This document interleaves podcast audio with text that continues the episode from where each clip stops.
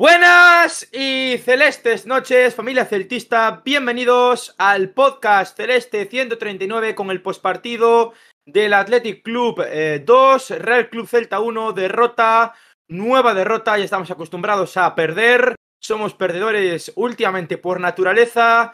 ante el equipo del Athletic Club por 2 a 1, como comentaba. Golazos de Iñaki Williams y de Berenguer para el equipo eh, eh, de San Mamés, para el equipo de los Leones, para el Celta marcó Strand Larsen tras un centro de Miguel Rodríguez, una nueva debacle del equipo olívico en el eh, estadio rojiblanco, en este caso, bueno, pues por la mínima, pero pudieron ser más. la verdad es que fue un partido donde el Celta ha vuelto a dejar clara que no tenemos bueno, sobre el terreno de juego a 11 tíos que echen pelotas, falta actitud y se está viendo en los últimos partidos del conjunto vigués y este no va a ser la excepción con la baja de Yago Aspas, con esa lumbalgia que probablemente se perderá todo lo que resta de temporada. Con nosotros en el día de hoy un hombre que está hasta las mismísimas pelotas, el señor Afaucel. Tafo, ¿cómo estás? A gusto. Con nosotros desde territorio Comanche, el señor Mario. Mario, ¿cómo estás? Pois non moi ben, despois dos últimos resultados, pois mm, non sei ni que decir. Y tenemos con nosotros hoy una novedad a una celtista, a Gaila. Gaila, ¿cómo estás? Pues ya, sobreviviendo. Bueno, pues vamos a hablar del partido de, de ayer. La verdad es que yo poco tengo que decir del partido. Nueva debacle del equipo de Carballal. Llevamos, creo que 5, no de 27, Mario. ¿Cuál es la estadística? No sé si es 5 de 27 o 3 de 27. Es una, un número por ahí anda la cosa. O sea, es, son números de, de, de, de descenso. No, no hay otra palabra para definirlo. Y gracias, y gracias a que ganamos al Elche ¿eh? en el 90. Ojo, gracias. Bah, eu sinceramente o que creo é que estamos ahora mismo en caída libre e que tamén aparte de ser unha cuestión que creo que físicamente máis ou menos vemos que o equipo está se resentindo con lesións e con moitas cousas xa é algo psicolóxico. Porque volvemos ao, é como un déjà vu, non? O sea, volvemos a eso de que nos primeiros tiros que nos fan nos marcan gol. Eh, vale que é un erro de Aido, pero tamén un pouco come, o que comentaba Unai Núñez, que que tamén pois deixas un pouquiño e fanchen e, e fanche gol aí moi rápido, moi fácil. Non sei, a verdade é que nunca nunca pensei, estando cando estábamos, que con unha victoria estaríamos aí na pomada para para loitar por Europa, nunca pensei nese momento eh, eh, en que íbamos a estar mirando os resultados de outros partidos e de que íbamos a, a, a xogarnos as castañas eh, un, ta, un, tal ma, un martes calquera contra un Girona, o sea, imposible, o sea, non o entendo. Gaila, que sensacións tienes ahora mismo tras el partido de ayer? Eu, para mí as sensacións foron bastante negativas, sobre todo tamén eu diría no aspecto psicolóxico, porque se lles notou a maioría dos xogadores bastante desmotivados comparado con xa sen irme moi lonxe fai un mes, dous meses quizáis. Entón, non sei, teño moitas dúbidas eh, tamén me decepciona bastante ter que estar agora un pouco dependendo dos resultados de outros equipos. Eh, nada, que espero que o martes salga un poquinho mellor a cousa, pero non teño tampouco moitas esperanzas. Afou. Afou está pensando, está No, no, non estou pensando nada. Pensar é de cobardes eh, temos un problema. Mm, o mellor que nos pode pasar agora mesmo é que remata a temporada e quedarnos en primeira. Pero o problema non é quedarnos en primeira, desde o meu punto de vista. Desde o meu punto de vista. É posible que quedemos en primeira. Temos un problema estructural e coyuntural de la hostia. De la hostia. Por moitas razóns. A nivel físico, o equipo é inexistente. Todos sabemos que hai polo menos que por sistema cinco rapaces que xogan o fútbol xogan infiltrados. Que quer dicir xogar infiltrado? Que te drogan nunha parte do corpo, anestesianche unha parte do corpo, o cual pasa a ser inhábil. Non che doe, pero pasa a ser inhábil. É unha putada xogar infiltrado. Non é natural xogar infiltrado. Eso por, entonces temos un equipo de onde a planificación médico-deportiva a nivel físico é paupérrima. Estámoslo notando en cada partido. Estamos notando que somos un equipo vulgar, mediocre e de segunda división. E sin Iago Aspas. Onte fixemos, quitando o gol, que foi un gol bonito, con Luca de la Torre como centro, foi un partido en donde en ningún momento o Celta amosou nada. E outro tiro de Gabri Veiga, ok. Non creamos peligro, nin por un lado, nin por outro. Somos incapaces de salir co balón desde atrás, pero somos incapaces de se ganar as segundas xogadas nas disputas. Mm, o único Carles Pérez, sí, que parece que ten algo da fouteza que tira para diante, inda así vese solo, é moi fácil marca eh, eh, facerlle as, as doble coberturas a, a Carles Pérez cando non tes a ninguén que se mova cerca e o xeito para que lle arrastre algo de xente. Somos unha banda armada de la Virgen. E o que é máis grave de todo, para mí, ou das cousas máis graves de todas para mí, é que desta vez eu, desde o meu punto de vista, non lle podo botar a culpa ao destrador porque o destrador si sí move a árbore para ver se si caen noces. Si sí experimenta, si sí quita a Kevin, que é un tipo moito máis defensivo, e pon a, a este a Mingueza, que ven de lesión Italia, e acaba poñendo no medio do campo, proba Miguel por un lado e outro por outro, si que fai movimento, si que intenta cambios de antiros constantemente, si que intenta mover o velleiro, si que intenta sacar mel de onde ao mellor non hai ni siquiera abellas. Pero é que o equipo non dá. Somos un equipo que dependemos de Iago Aspas, E se non está Iago Aspas, non só é que se non son os goles de Iago Aspas, é o que influye Iago Aspas en todo o xogo. Combinativo, asociativo, incluso defensivo, me atrevería a decir. Se eso lle sumamos unha pájara mental que, que, que, que joder, tíos, sacando salgades do vestuario, metede un chupito de aguardiente, que non é ilegal e salides con forza pero que non podemos salir con estas faltas de concentración destes de, de niveles, de levar nos últimos sete, oito partidos, nos seis partidos, encaixando nos primeiros 15 minutos. E que iso estás, estás partindo dun cero contra todos. E esa falta de concentración, a que se debe? Por eso digo que é coyuntural, a que cada un está pensando na súa puta casa. Que Galán non sei que, que Beltrán está na parrilla de salida, que de, de la Tower non se sabe moi ben que pensa de la Torre porque é un tipo insípido que el otro no sé qué, que Gabri Veiga lo venden o no venden, que Strand Larsen eh, que, eh, é dicir, cada un pensa nas súas que Hugo Mayo se parece que se pira, que Kevin non sabe se renova, que hai unha falta de absolutamente todo por parte de casi todos os organismos do equipo, ou polo menos de cara dos, dos organismos públicos, tanto técnicos, como médicos, como deportivos, como eh, de, eh, de comunicación, como hai unha falta, un, hai un tedio instalado en Casa Celta, hai un tedio instalado que vai facer de que de aquí que de aquí falásemos no seu momento de entrar en Europa, a mí me daba a risa, outros apostaron un huevo. Foi tal cual, eh? Falouse de entrar en Europa a estar todos trinando e mirando resultados do Getafe. Isto, isto implican dúas cousas desde o meu punto de vista tamén.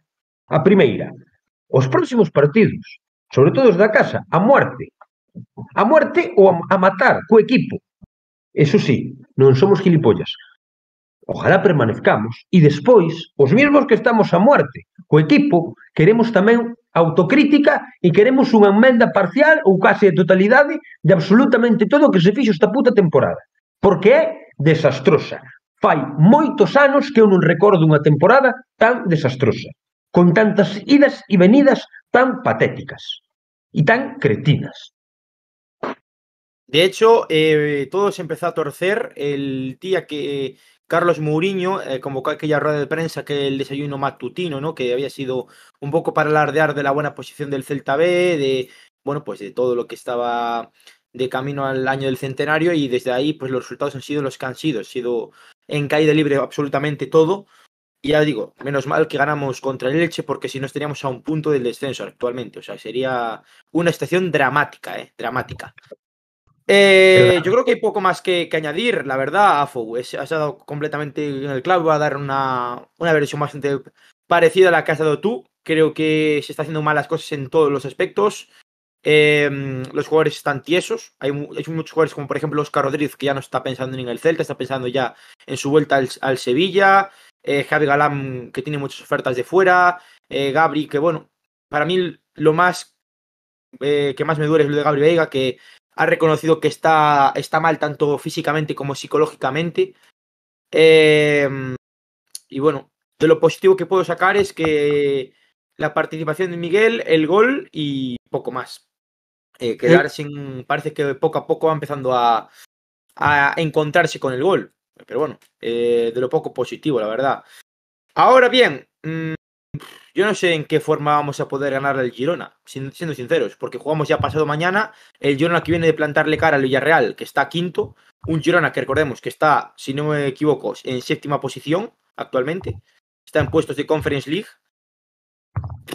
Yo no sé cómo vamos a, a, plantar cara al equipo Gironi en este estado tan pesimista y en caída libre que, que afrontamos y sin ya Guaspas. Ya no sé cómo podrá plantearlo y sobre todo lo que dices tú, ¿no, Afu? De que en los últimos cinco partidos contra el Getafe te meten en el minuto 2, contra el Valencia en el minuto 8, contra el... Bueno, contra vale. el Atleti también en el minuto 2, o sea, nos están metiendo gol nada más salir de, del vestuario. Es un, problema de concentración y de, y de echarle huevos. Realmente yo creo que el problema del Celta no es la plantilla en cuanto a calidad, es el problema del Celta es en cuanto a actitud. Y se nota que jugadores que están completamente desenchufados ahora mismo a, a lo que viene siendo el plantel. Eh, antes de continuar con el podcast, varias cosas. La primera, podéis participar como siempre en el, en el directo, mandando vuestros audios a la cuenta de Instagram de Podcast Celeste y estaremos eh, escuchando y leyendo vuestras opiniones, también aquí en el chat. Y pone por aquí Sergio Galloso, para mí eh, a mitad de la plantilla no te engarra. Eh, después pone por aquí Daniel García, yo lo único que le puedo achacar es que juegue con Oscar, por ejemplo. Cuando no vas a, contar con él y ese puesto lo puede ocupar otro y sabiendo que Tapia está sancionado, eh, no llevar a uno del B. Por cierto, antes de nada de, de decirlo, ahora mismo yo creo que el Celta B sintiéndolo mucho, para mí no es ninguna prioridad. O sea, ahora mismo hay que ser prácticos, hay que pensar en el primer equipo y ojalá que el Celta me gane, pero para mí la prioridad es que el Celta se, se mantenga. Porque de qué vale que el, que el Celta B ascienda si el Celta B desciende. No vale de absolutamente nada. Al final no podría ascender el Celta B. O sea que para mí lo más, import más importante ahora mismo es el primer equipo. Eh, vale, vamos a, a empezar. Mario. Javi, eu quero discrepar un pouquiño do que acabas de decir, un pouquiño. Digo, obviamente a actitude é innegociable. E ao mellor non está, por parte de algúns xogadores, non está a ser a correcta. Pero estou un pouco canso do discurso de que con huevos se soluciona todo. Cando eu non o creo así. De feito, creo que temos un grandísimo problema que é que, que mm, a ver, obviamente, estános marcando un gol no minuto un, pero non pode ser sempre unha excusa para despois poñer ao final do partido porque perdimos ou non eso. Penso que se poideron sacar moitos máis puntos. Inda que che metan ao principio, correcto, que é un grandísimo handicap. Obviamente, é unha animalada.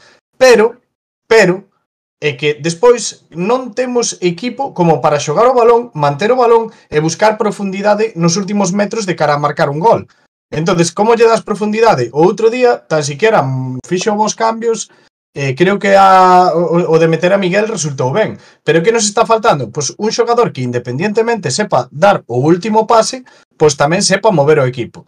Entonces, aí me vou o tema de que eh, houbo tempo que non estivemos tendo esa figura de centrocampista que sepa xogar o balón, e cando empezábamos a tela, porque estaba empezando a ter regularidade que era Denis Suárez, pois pasou o que pasou. E xa non temos ese xogador que, que colla o balón de esquerda a dereita e que vaya movendo a donde o ten que mover para abrir os espacios e ir con tranquilidade a ver onde se crea un espacio e, a, e acabar facendo algo de superioridade ou, ou ter profundidade no, no, nese último pase de tal. Non temos ese xogador. E o único xogador que creo que pode facer esa función, témolo no B, que é Hugo Sotelo. No, é o único. O único, no, para min, para min. Hai, hai outro. Quen? Yaguas, Iaguaspas. Mm... Pasamos porque retrasa a posición nos partidos que lle queda. Bueno, pero... Está máis queimado que, que, que físicamente me refiero. Mentalmente sigue on fire. Ella guasta, sí, é un turrón, entendes? Eh, sí, sí, sí. Vai querer xogar. A ver, feito para sábado, para pa martes vai xogar Iago Aspas. Iso teño clarísimo. Como no, xogue, que no este máis... Non teño tan claro. Non sei, non sei sí, como sí, está, sí, eh. Sí, sí, sí. Non sei como está. Va a jugar, ya, Vai xugar por sus cojones. Todos sabemos que, que o miércoles, o, perdón, o martes vai xugar Aspas. Outra cousa, claro, é que non rindeu como rendía. Oi, que carallo, ten unha lesión de la ah, pero, unha, unha pero que... crónica, está jodido, de acordo. Ese sí que che distribui o xogo. E a sí que che fai andar, non digo poñelo medio centro, cuidado, non me malinterpretedes. Un pero que... ten que ter máis cousas. Pero claro. sí que che fai andar o xogo dun lado para outro. A ver, pero, Eso sí que pero é certo. Que, ten máis visión que... en solo, que todo o plantel xunto. Eu parto, eu parto do xogador, non digo dese xogador que absolutamente sempre teño o último paso, senón ese xogador Pois como era Lobotka, como era o Chelo Díaz, como era de tal, que che collo o balón e que che sepa mover dun lado ao outro e lle dé a coherencia ao xogo. Un Xavi Hernández, un, un mediocentro clásico de toque de balón, que sepa mover o xogo e non se precipite, porque onte unha das cousas que vin absolutamente todo o partido foi que pillaba o balón eh, Fran Beltrán, e, e non tiña que andarlle o balón porque os desmarques de ruptura eran tanto Gabri como Óscar seguido para arriba a, a case a espalda da defensa ou pegado cos centrales que eu non o entendía entonces quedábase Fran solo e había que mandar balóns aí que pode ser unha orde expresa de Carvallal e o mellor quería afrontar o partido así, pero é que menuda primeira parte, amigo, o sea, é que non, eh, non sei, pero a, a, a, a metade da, da primeira parte xa se vía que eso non estaba a funcionar. E desde logo que a min pois, pois non sei, pero é que me faltan xogadores que enlacen o centro do campo coa dianteira, coas bandas e con todo. E me falta ese tipo de xogador que non estamos a ter. No. Eh, yo estoy completamente de acuerdo con lo que has de decir. O sea, sobre todo porque tampoco es que desde segunda línea Mario aporten demasiado. O sea, hay jugadores en el banquillo que tampoco te revolucionan. Yo es lo que veo. Hay falta de de un jugador que, que digas, bueno, pues puede entrar este jugador y puede dar un poco más de, ¿sabes? De puncha al equipo en ataque. No veo ese tipo de jugadores porque es verdad que tienes a tres delanteros que hacía muchos años que no teníamos tanto variedad para poder meter eh, jugadores en ataque, pero es que realmente tienes a, a un paciencia que técnicamente quizás es el jugador que más te puede mover el balón arriba y después tienes a un jugador más de remate como es Seferovic, que es más un 9 que cuerpea y demás y que busca más, se negocia el espacio, ¿no? Pero en el centro del campo no tenemos esa, ese, ese jugador, porque al final Gabri está jugando en un 4-3-3 como interior, después también, dependiendo de la variación táctica, pasa a jugar de media punta. Tienes no, a... no, no, ¿qué dices, tío? No, ¿qué va? ¿Qué va? ¿Qué estás diciendo? No, Pues sí. mentira. Por que No. mintes? No, Yo no minto. Gabri está xogando nun 4-4-2 clásico e está xogando de segundo medio centro. Que pasa? Que a Gabri é o clásico box to box, a min recórdame, salvando as distancias, o, o rubio este do, do City, o belga, como lle chaman. A De Bruyne. No, hombre, no. no. Eh, a min, a min, no, a min, salvando no, tío, non se parece a De Bruyne. A min, salvando as distancias, o seu xogo si me recorda a De Bruyne, pasa que De Bruyne ten, ten máis tablas que la hostia, está xogando no medio campo e, e cando o seu rol é máis é, é e máis outro. Está xogando no medio campo, pero non é un, un xogador organizador. Hai medios campos que son xogadores como a él, que son br brillantes Lampard, yo que sé, tío, es que hai a, a presas xogadores dese perfil, pero que para o medio campo para distribuirche o xogo non tes a ninguén, solo tes a Óscar, é que solo tes a Óscar, joder, que é un partido como o de onte, por exemplo, na Catedral, a pesar de que a Renorte estiveron calaos, tes que escoller entre poñer a Hugo Sotelo, que me parece estupendo, Ou poñer a Óscar, que é un xogador da primeira plantel. Eu tampouco, eu que a de, todos estamos de acordo en que a planificación deportiva foi como mínimo desastrosa. Como máximo para matalos. Foi un auténtico desastre. Neso estamos Campos, todos de acordo, non? Eh? Luis Campos. Pero que, pero que xusto dos cojones los nombres, que, en este xusto, xusto no momento que podíamos reconducir un pouco a situación de decir, mmm, pois necesitamos un medio centro ou un extremo esquerdo, porque tampouco temos salvo Cervi, que Cervi non, non sei se chamar extremo esquerdo ou estorbo esquerdo, porque madre mía, o sea, en plan, vaya partidiños. E o rollo é que non temos ninguna desas dúas posicións e non se reforzaron aí. Mm, a, supoño que foi petición de Carballalo o de traer outro dianteiro porque non gustaban os que tiñan, pero que visto o visto, para traer iso, pois pues, Claro, a ver, é fácil falar ahora a, a toro pasado, pero joder, é que... Pero, pero ahora facía falta ser un listo, me cago en diolo, eu acórdome, facer podcast e, e, e historias no Bran, a dicir, fai casi un ano e la gente empalmadísima, tío. E la gente nos metía en Europa. Cando sí. eu dicía, pero estamos gilipollas. Eu teño dito aquí. Pasa que la gente temos unha, unha, unha capacidade de olvidarnos de, de, de la gente, dicir, pero se si somos unha banda armada Vamos depender outra vez de Aspas. E Aspas non está porque se lesionou. Que casualidade que un tipo con 36 anos se manque ao final de temporada, uh, nadie se lo podría pre é imprevisible, eso, claro, evidentemente, e estamos a tomar por culo. E estamos todos queimadísimos. E estamos todos con medo. Quen te aquí sigo pensando, Quen sigo pensando... Ten medo? Yo, yo, yo tengo miedo. Todos temos medo. Estamos se o Celta puntos, descende, sí. se o Celta descende, pues, esta compra un can. Se tes medo compra un can. Dixera, dixera o bando revolta. Se tes medo compra un can. Mira, si Se o Celta descende este ano, o ano do centenario, con toda a parafernalia que se está montando e se monta, é para disolver o clube e entregar as armas. Fundar o Fortuna e hacernos del Fortuna. De verdade, eh? Para min pareceríame o maior fracaso da historia do Celta, xunto con Mos. Pero iso xa é outro tema. Solución. A primeira, non descender. Como? A, ah, vadelle dando. Eu, es que, ya, os digo una cosa, eh, futbolísticamente... No, é segunda. Eu, mira, metí un repaso a todo o organigrama do Celta, vamos. Para empezar, Pero, os, mira, os directores de comunicación mm. ah, Eso, eso despois tocámolo en profundidade, que eu quero. Sí, sí, es claro. que yo... Hoy... Ojalá, ojalá la razón no ah. tuviera nunca nada que ver con los cojones, pero esta vez van da man. O sea, é demencial eh, o aparato eh, comunicativo do Celta, xa non só os responsables, sino como se comunican as cousas, insights, insights moi chulos, con muchos medios, con muchos drones que se fan, patéticos. Mm, como se vende a moto e como se buscan excusas, que si límites salariales, que si Denis Suárez non nos deja, que si, que, que, que si el, el Tebas es no sei que, que si tumba que dalle que tal e que sei eu, para facer unha plantilla de merda sistemáticamente todos os anos tamén e nunca vin unha autocrítica por parte do club. Que iso é algo que me fascina. Nunca collín a Campos, a, a que sei, a Mourinho, dicir, sí, este ano pensamos que nos iban salir mellor as cousas, pero non saliron ben porque non rindeu este como esperábamos, nin este, nin este. A ver, simplemente unhas palabras de autocrítica. Afo, non te puedo decir dos cosas. La primera, ¿cuál, cuál crees que es la, es la solución para ganar al Girona actualmente? Si fueses tú... ¿La solución? Sí eh, realmente só, só temos dúas. Só temos dúas. A primeira, ou facer que se suspenda o partido por culpa deles, non se me ocorre como. eh, eh, envenenarlles a comida, como fan en algúns sitios de Italia, cando vayan, onde van cenar? A tal sitio, laxante, yo que sei. Ou, a nivel xa máis deportivo, o partido do Girona pasa. Por a por recuperación, encerrar, de, por a recuperación de Renato Tapia, por a recuperación de Renato Tapia, fundamental, é dicir, vai xugar Tapia, que abarca moito campo, eso vai lle dar certa liberdade máis da que ten a Gabri Veiga, para arriba, e ao mesmo tempo vai nos permitir recuperar a mingueza de lateral que nos vai dar, dar moita salida de balón. Sí. E ese mingueza máis liberal, porque Tapia cubre moi ben os espacios, abarca moito campo. Mas ese Gabri Veiga un pouquiño máis liberal, porque Tapia ocupa máis espacios que Beltrán, aunque teñas peor salida de balón, gánala con mingueza. Se lle sumamos que Iago Aspas vai xugar, porque estou convencido de que vai xugar, e se lle sumamos que a afición vai estar, non estarán os do palco, pero si sí vamos estar os demais, eu penso que se lle pode ganar o Girona. Si do meu gusto fora, enmarronaría o partido, porque o certa un gol vai no marcar, polo civil ou polo militar.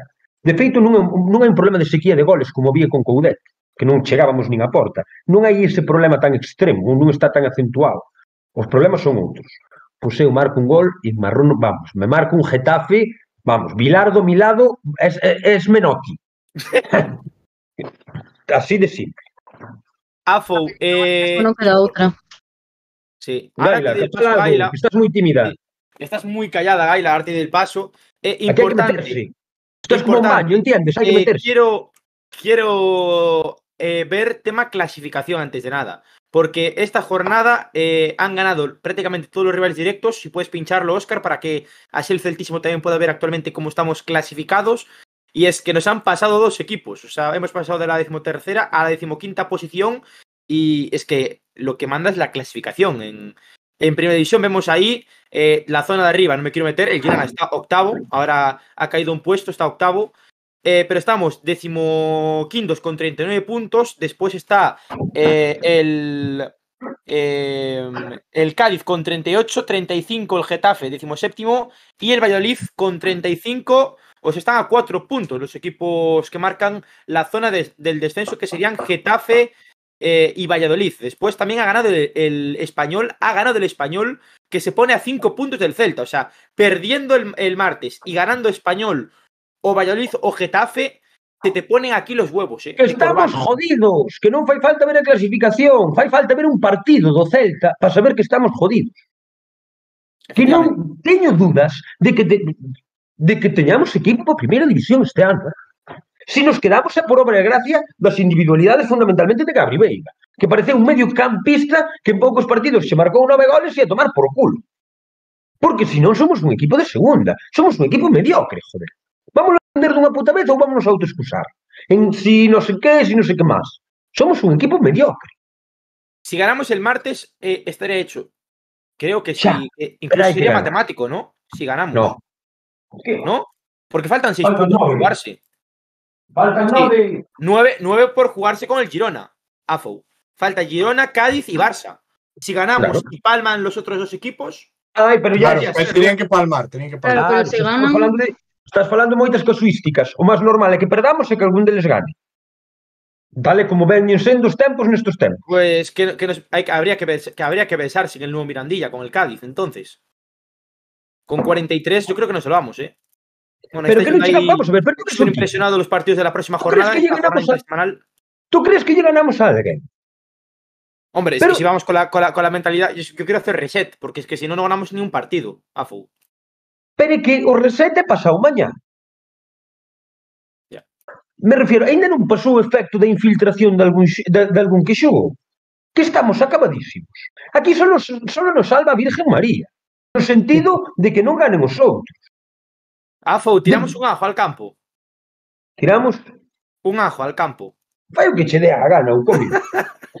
Tirale un beso. Pues. Eh, Pero, Gaila, que opinas tú de todo? Buf. A ver, eu intento non estar tan tan negativa e enfadada como Afu, quizás. Eh, obviamente estou moi indignada, pero... Seamos positivos. A ver, non así tampouco, pero jova... Happy, happy. Eh, a ver, Pero eu penso que algunha posibilidade temos. Eh, a ver, hai que ter sorte tamén, pero contra o Girona igual con Tapia eh, enchendo ben todos os espacios, defensa e, eh, e que sobre todo hai que basearse na, na defensa eh, para para poder, creo eu, poder quedarnos en primeira, porque senón eu sobre todo vexo mal a defensa, sí. Non eu non vexo ben nada, eu non vexo ben nada. Eu non bueno, xa aparte. Mal. Vamos con los datos del Athletic Celta, vamos allá. Eh, datos Ah, de este partido desastrosos. A Afu- a Afu no le gusta nada la sección de los datos. Es la mejor sección de todas, eh. Yo a mí esta sección vexo podcast por esta sección, de feito. A mí me subía basura, esta mola que te cagas. Tan malos, tan, tan 48%. malos. 48% el Athletic, 52 el Celta, un gol esperado para el Athletic y 0.45 al Celta, 10 y 3 tiros a puerta del Athletic, 8 y 3 tiros a puerta del Celta, 8 corners a 5, 0 fueras de juego del Athletic y 2 del Celta, 433 pases a 465 del Celta, 135 goles perdidos del Athletic eh, y 134 del Celta, 55 duelos ganados del Athletic y 55, 55 duelos ganados del Celta, dos paradas de Ney Simón y uno de Iván Villar, eh, una, mm, por cierto, un gran paradón ante, a un disparo de Gabri Veiga, eh, 17 faltas a 12, 4 amarillas, 0 tarjetas rojas para Athletic, una amarilla y 0 tarjetas rojas para el Celta. Hasta aquí los datos de este partido y, y nada, eh, vamos con la pizarra del partido. Vamos con la pizarra de este Athletic Celta. Vamos allá.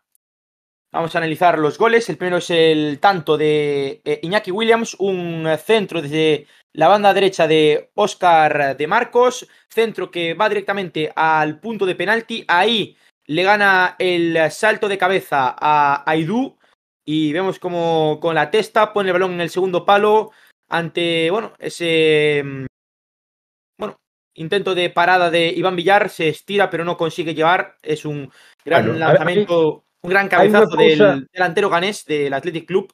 Que, Eu bueno, quero ha analizar, sido- quero analizar un, unha cousa neste gol. E que tan, e que eu creo que, que, que me enseñara cando Mario era o meu adestrador, ou delegado, acordas que Mario? Correcto. Eu creo que, que aprendíamos naquela época. Un en defensa, cando estás en defensa, non en defensa, Mister Asubío que foi central explicarános despois millor, ten que ter en conta sempre tres factores. El rival, la pelota e la portería. Que factor estaba tendo en conta aí? Nin o rival, porque non sabía onde estaba tiña unha espalda, nin a pelota, porque se non daría a pelota, nin a portería, porque andaba por ali. Estaba, é o que se chama un desastre.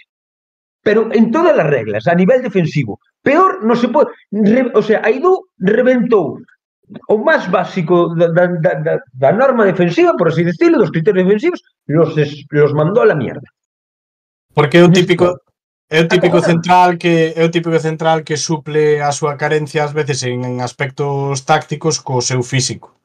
Entonces, pois bueno, ás veces pois pasa isto. De todas maneiras, non me parece hiper mega sangrante o fallo. Quer decir, me parece si fallo, pero joder, que está bastante acertado, Iñaki Williams anticipa ben todo iso, vale que Aido está mal e todo iso, pero é que Mario, mira Mario. remata e mira onde a pon, eh. O sea, en plan, Mario, que, que, que, que, que no es Van Nistelrooy de cabeza el tío, ¿eh? No, pero Claro. saíulle, joder, saíulle. Se- entonces, se- ¿qué porque vamos le a das todas las facilidades. Joder, la Sí, hostia, yo no digo ahí es pero verdad. si me das Y ahí- tanto, si me levas de putas Es verdad. será. Yo, yo qué sé. Pues isto é unha cousa parecida. Non, eh, eh, eh, estamos pero, tontos. Para min, para min é un a ver, libro, eh. Facilidades deulles, pero tampouco é unhas, non é algo como outros partidos que lle podes dar algo aí tremendamente sangrante, joder. Para min sí que é sangrante, eh. Para min non. Para min sí que é sangrante, eh. A maneira de cubrir ese centro lateral, desde lonxe ademais, por Dios. Para min sí é sangrante. É de, de, de, de Alevín. De Alevín. Bueno, vamos a analizar el segundo tanto, en este caso el gol de Larsen, la jugada eh, coral, ¿no? Que, que surge de- del Celta, un balón que, bueno, que tiene en este caso Luca de la Torre, encuentra desde el eh, flanco izquierdo la llegada de Miguel Rodríguez, que con esa... Es que es un centro que realmente parece una vaselina, es un centro medio raro de Miguel Rodríguez. Ahí encuentra Larsen Y tampoco es que le pegue demasiado bien, porque hace como un globito, pero es eficaz porque supera eh, a Unai Simón. O sea, va por la escuadra, pero es un gol raro. Es un gol eso raro. Es un es un... Eso es un centro perfecto y un remate perfecto. Bueno, pero ten, ten, bastante sentido, porque nun balón que che ven así tan bombeadiño, o sea, o que ten ventaxa real é o máis alto, o sea, parece unha chorrada, pero non é como claro. un balón moito máis plano que un xogador pois pode chegar a, a, a, a defendelo mellor, pero así, cando vai con globito, pois pues, bueno. Que pasa, eu paseime, Javi? Eu paseime o partido ata ese momento dicindo mi mal, Arsen, eres o máis alto. Con que saltes un pouco, metes gol. O sea, dase de cabeza. Fijo que rematas mellor do que... A nah, pero... O sea, levas demostrando. E vai... E fixo nah, pero, por no, fin. No, eh, de cabeza non é un gran rematador Larsen, eh? Creo que aí ten pero que aprender pouco, bastante pero a pouco que salte, eu refírome, a pouco que salte, sí, sí, sí. xa chega. E normalmente dame a impresión de que lle costa moitísimo ou xa non só saltar a polo balón así. Tamén moitas veces a hora de tirar, de rematar, como que o pensa demasiado moitas veces. Noto Non sei, a cousa é que lle saleu ben esa, o centro, bueno, nin tan mal, non é o mellor do mundo, pero nin tan mal, a verdade. Eh, Ay, no. A min gustoume. A min parece un centro no. perfecto. Mandou yo o tipo donde estaba un tipo. O sea, mandou... Mira, neno, te... vin centros mellores, vale? No, Entendes? Pues a, min, a min gustoume moito ese tipo de centro. Outro día, na semifinal da Copa de Europa... Non dixen que non me gustara, dixen que non é o mellor do mundo. Non colocou de cabeza o, o rapaz este do, do Manchester. Colocou sí. de cabeza, puxo onde non chegara ninguén. É, é que non había outra forma de facer ese centro, desde o meu punto de vista. E non había outra forma de rematar o millor. Para bueno, mí, un golazo. Pero para, para mí... A conducción, todo, todo, é un golazo. Para min, o salientable e, e o recalcable nesta acción é que mm, o haber metido a un rapaz con Miguel que saiu con ganas e con fame, o sea, empezou a reventar por la banda esquerda e, vamos, para min foi crucial. Javier, pero que carallo che pasa? Que estás aí, dalle que che pego. Xa. O partido está bomba, explica, joder. es que está che barreado poniendo cada comentario que me hace la... ¿Cómo? Como? Javier, que tes 20 anos, ó, que xa fuches teenager fai 5. A ver, Pero, meu, que explícanos. me hace gracia los comentarios que hace, tío, de, de que dice que Emi se parece a Ned Flanders. y que es el chiste. Madre. ¿Qué? Qué grande se barreaga, tío. Que... Llevo un rato intentando no reírme, tío. Por eso estaba. Ah, ben, riendo. moi ben. Chema Vale. genial, o sea. Fenómeno. Eh, ponen por aquí, Beltrán es más malo. Pegado con el balón en los pies. Chema, iso non é manía. Eh, iso é facer o que se pode. Lars eh, no ha hecho un temporadón ni mucho menos, pero el centro es bueno y Miguel Rodríguez es muy bueno. Vale. Vamos a continuar. Eh, ah, bueno, antes de eso, eh, comentario de si me vai, seamos sinceros. ¿Veis a la cuadrilla de Getafe que lleva 0 en 5 o al español jugando eh, uno contra el Barça, otro contra el Atlético y luego entre implicados sacando 4-9 ni de coña. Ahora resulta, a ver, siempre suele pasar esto, que en las últimas jornadas hay sobrepuntuación, ¿eh? no es algo nuevo. Vale, vamos con el gol de Berenguer, un golazo, por cierto, aunque hay que decir que hay falta de contundencia para mí ¿eh? en, en cuanto a la zaga del Celta. Moita. Analizar el gol del Athletic Club antes de, de pasar a la sección de Mister Asubío, que está por aquí esperando. Que espere, me cago en Dios, que espere, eu ten moito que facer, que espere. Joder. de Mister Asubío. Bueno, Eh, vamos a analizar el tanto de- del Celta. Mira, puso, puso Oscar a Ned Flanders al lado de Emi. Ahí está la jugada. Eh, Berenguer se zafa entre dos jugadores del Celta. Eh, vemos la acción y, y bueno, zafándose de, de esos dos futbolistas. llega un poco a escorarse y ahí cuando tiene la opción con la pierna diestra la pone a la escuadra. O sea que... Sí que é verdade que a cobertura, vamos a ver, no momento en que entrou, no momento en que entrou Mingueza, sabíamos que perdíamos presencia defensiva, porque ten máis presencia defensiva que Eh, bueno, está aí de acordo. Eh, a, a, A doble cobertura foi moi blandengue por parte de Gabri Veiga, non? É dicir, de tapar o dous pon que lle fixeron, porque Gabri Veiga estuvo moi blando, por lo que sea, será, non sei. O sea, non, non ten esa capacidade defensiva. Tampouco ten capacidade defensiva. Quer dicir, que hasta aí estou de esperar. Viste esa colocación do porteiro? Sí, pero de hecho, también lo comenté en el primer gol. Afo, ¿no te da la sensación de que el primer gol no está del todo bien colocado Iván Villar? Ojo. O primer es un gol, gol Es un gol muy difícil de parar, pero ahí está mal colocado, tío. A mí, para mí no más. Mira. É, un, re, é un remate no punto de penal, un remate, un remate franco. Va, lo dejo. Mira de pai, por Dios. Que está tapando o seu pau cando o tipo está cent... moito máis centrado. Quero dicir, esa colocación eh, dá un, para empezar, dá un paso adiante que vas tapar máis arco. De, de aí a diferencia entre un gran porteiro e un porteiro que de vez en cando para algo.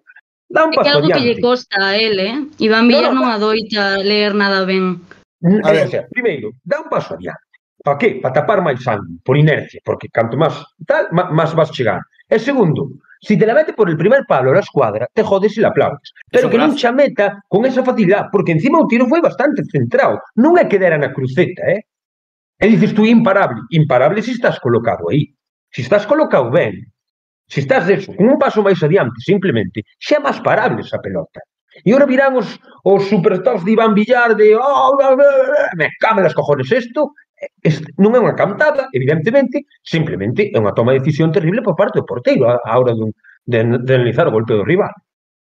Bueno, eu neste gol, para min, dúas cousas. Unha, que non creo que Mingueza non teña a capacidade de defender ben ese balón, porque creo que é un grandísimo defensa que, vamos, vai sobradísimo para defender. O que si lle vexo é unha falta de ritmo de partido, pero tremendo. O sea, veselle que entrou no, e que Mario, faltan de partidos que está ben aí de, de pero normal, Mario estuvo, claro, claro. estuvo fuera dos meses, ¿no? Ah, pero por sí, eso sí, mismo, normal, sí. pero por eso mismo non lle podemos aí tampouco achacar o tipo fallo que pode que mm. acaba de ver unha lesión, o sea que Y de hecho, no sé, es, una lesión, es una lesión de la cual recayó. Sí, claro, claro, claro. Para más, ¿eh? claro, claro. Pues, puedes venir de una lesión larga, pero es que recayó de una, lesión. Entonces, eu que digo que mm, el aí non é que non dá máis, eu creo, supoño, vamos, eu quero pensar iso. E despois, eh, obviamente tamén estou de acordo en que Iván Villar podría estar mellor colocado, pero tamén eh, saca un balón nun remate que foi nun córner ou en que foi un balón parado que lle que quen remata saca aí, o sea, en plan, fixo dúas ou tres intervencións tamén que podían ser gol, eh? Que non as para calquera, eh? Quero sí, dicir, eu, a Iván, a Iván Villar, mira, a Iván Villar ahora mismo, e tal e como nos pasou, e tal e como temos, non lle podemos pedir nada. Eu penso que vai ser un porteiro suplente do Celta máis que mm, correcto e para min váleme. Eh, é, é bastante mellor, é bastante mellor que Marchesín o está facendo. É bastante no, mellor. Estamos tontos. Entonces, Martín, pues, bueno. sí que, Marchesín sí que empezou con moitas dúbidas, pero xusto no ah. momento da lesión viña increchendo moito, eh. Para empezar con carácter, para mí sí, eh.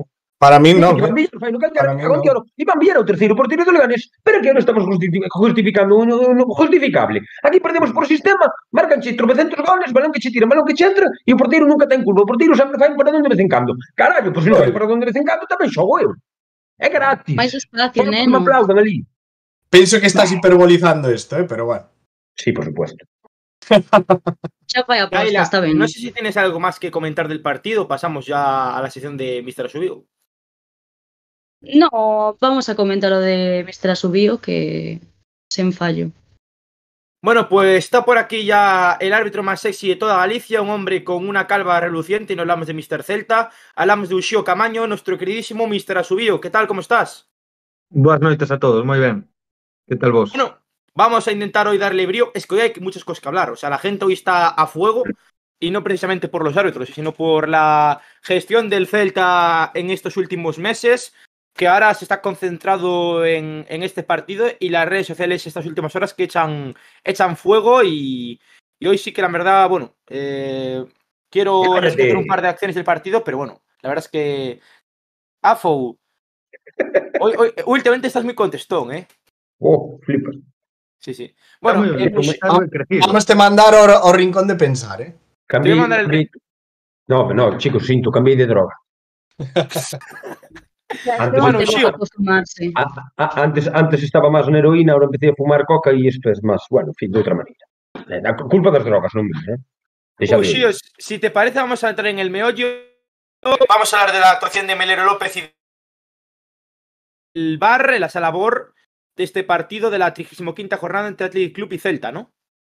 Sí, eh, pues veña, esta primeira xogada eh, un pizotón de Galán sobre Muniain despois de, de, de que o xogador do Athletic golpease o balón e centrase que de feito fixo unha merda de centro porque foi a, a saque de porta nin o meteu no campo e o árbitro eu coido que asistente pode velo mellor que, que o árbitro incluso deciden non pitar nada para min é un lance non sancionable, pese a que existe pisotón, porque eh, en estas en estas lances, en estas xogadas de que se golpea o balón e despois este pisotón non lle impide a, a Muniain eh, seguir xogando o balón, porque o balón vai directamente fora, se consideran eh, toques ou derribos residuais.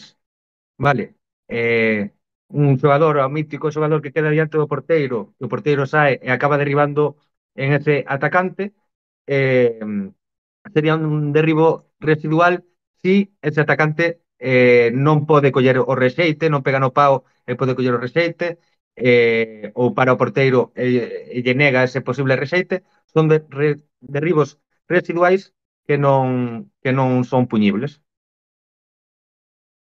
Vale, pues la primera acción del partido pasamos a la segunda, que es una acción donde, bueno, pues en este caso Berenguer eh, pues, ve la mano separada de Oscar Rodríguez y patea el balón, ¿no? En la, en eh, en el brazo, ¿no?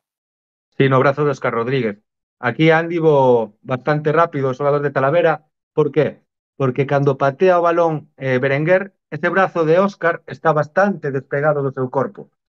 Si en ese momento do pateo de Berenguer golpease no brazo de, de Óscar Rodríguez, estaríamos falando dunha man puñible polo sitio que ocupa, alonxado e separado do seu corpo.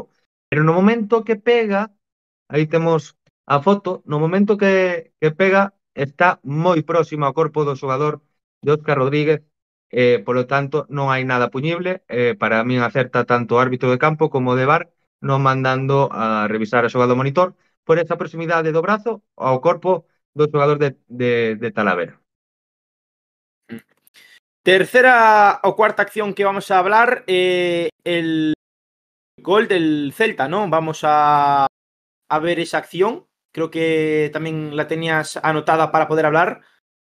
Sí, no, que me chamou a atención foi que mm, que non mostraran as liñas do bar eh, durante a retransmisión, porque no momento do pase de Luca de la Torre sobre Miguel Rodríguez hai unha posición bastante asustada de Miguel e non podemos vela no, no repetida, nin cas liñas, nin nada trazado, me pareceu raro, pero eu coido que, que sí que entra, que, que sí que está en posición legal Miguel Rodríguez, polo tanto, non habría nada que, que, que, mostr, que, que peritar aí, para mí non hacer todo do asistente, pero o que sí me pareceu raro que non aparecera na, na retransmisión.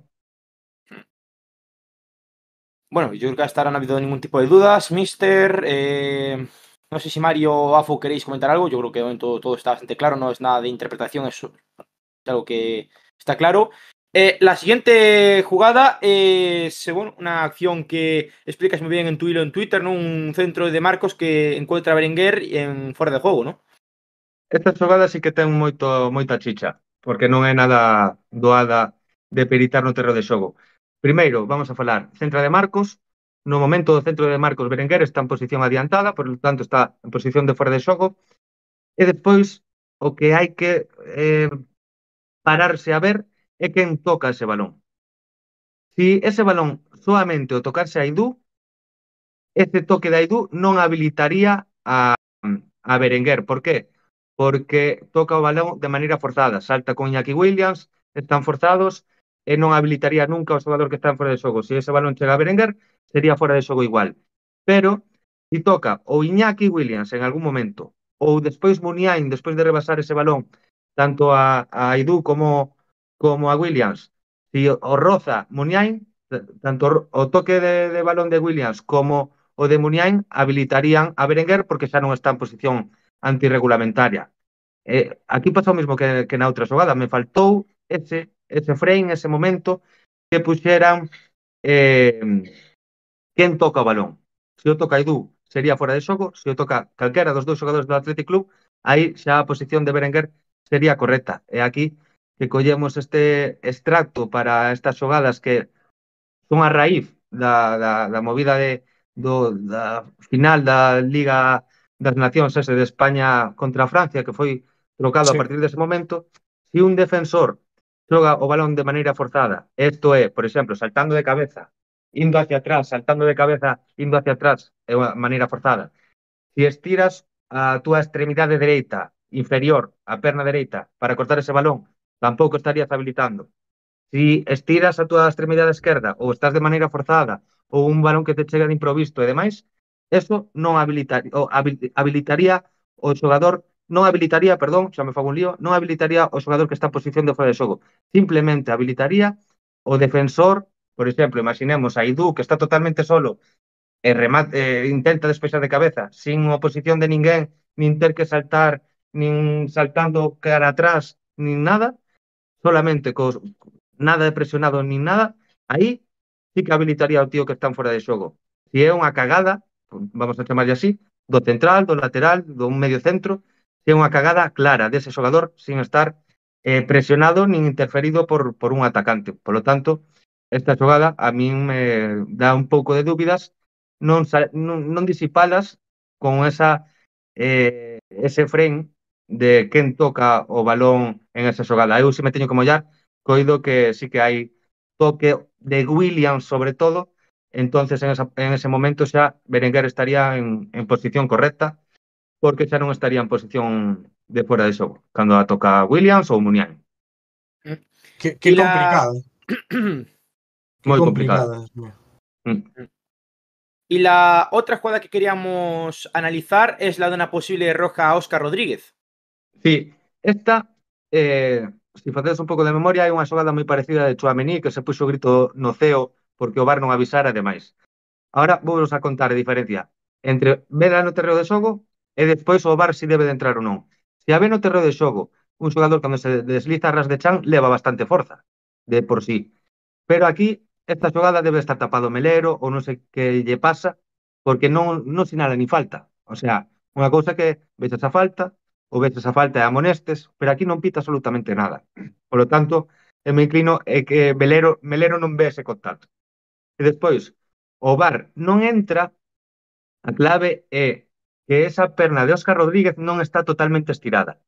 Se estivese totalmente estirada, o VAR debería avisar, porque hai forza, eh, pode mancar a un xogador rival e incluso deixalo un, uns días no, no dique seco.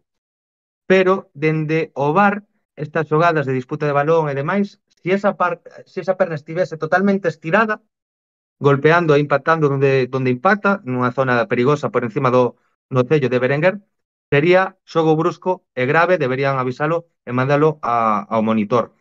Pero a clave é ese xeonllo medio doblado de Óscar Rodríguez que non impacta de cheo eh, e consideran dende o bar, ese é o criterio que ten o CTA. Eh, consideran que non hai a forza suficiente como para mancar de gravidade a un xogador rival, en estes lances non entra o bar por ese mismo motivo, polo, pola, fle, pola flexión do, do xeonllo de Óscar Rodríguez e non ir ca súa perna totalmente estirada. Bueno, pues Ushio, no sé si tienes algo más que comentar sobre la actuación de Meler López en el partido de ayer en San Mamés o, o hasta Sí, aquí. que é un árbitro que adoita pitar moitas faltiñas, non é dos mellores da plantilla de, de primeira división, e normalmente os árbitros que saben que non están así moito no top, normalmente pitan moitas faltiñas para ter o partido máis amarrado. Eh, despois hubo tres ou catro saques de banda de Yuri que os fixo eh, realmente mal, cunha perna no aire, eh, hai que decir que para efectuar un saque de banda tens que levar o balón desde detrás da cabeza, eh, sacar cara adiante e ter unha, unha parte dos pés sobre a liña ou fora desta. Se ti sacas eh, con un per levantado eh, estando no aire, está mal realizado ese saque, debería realizalo outro xogador rival. E despois, eh, unha xogada bastante curiosa foi eh, un saque de banda da Aidu que colle o balón Muniain, saca dous ou tres metros máis adiante, que máis ou menos é o normal é, é o que acontece en todos os partidos de fútbol.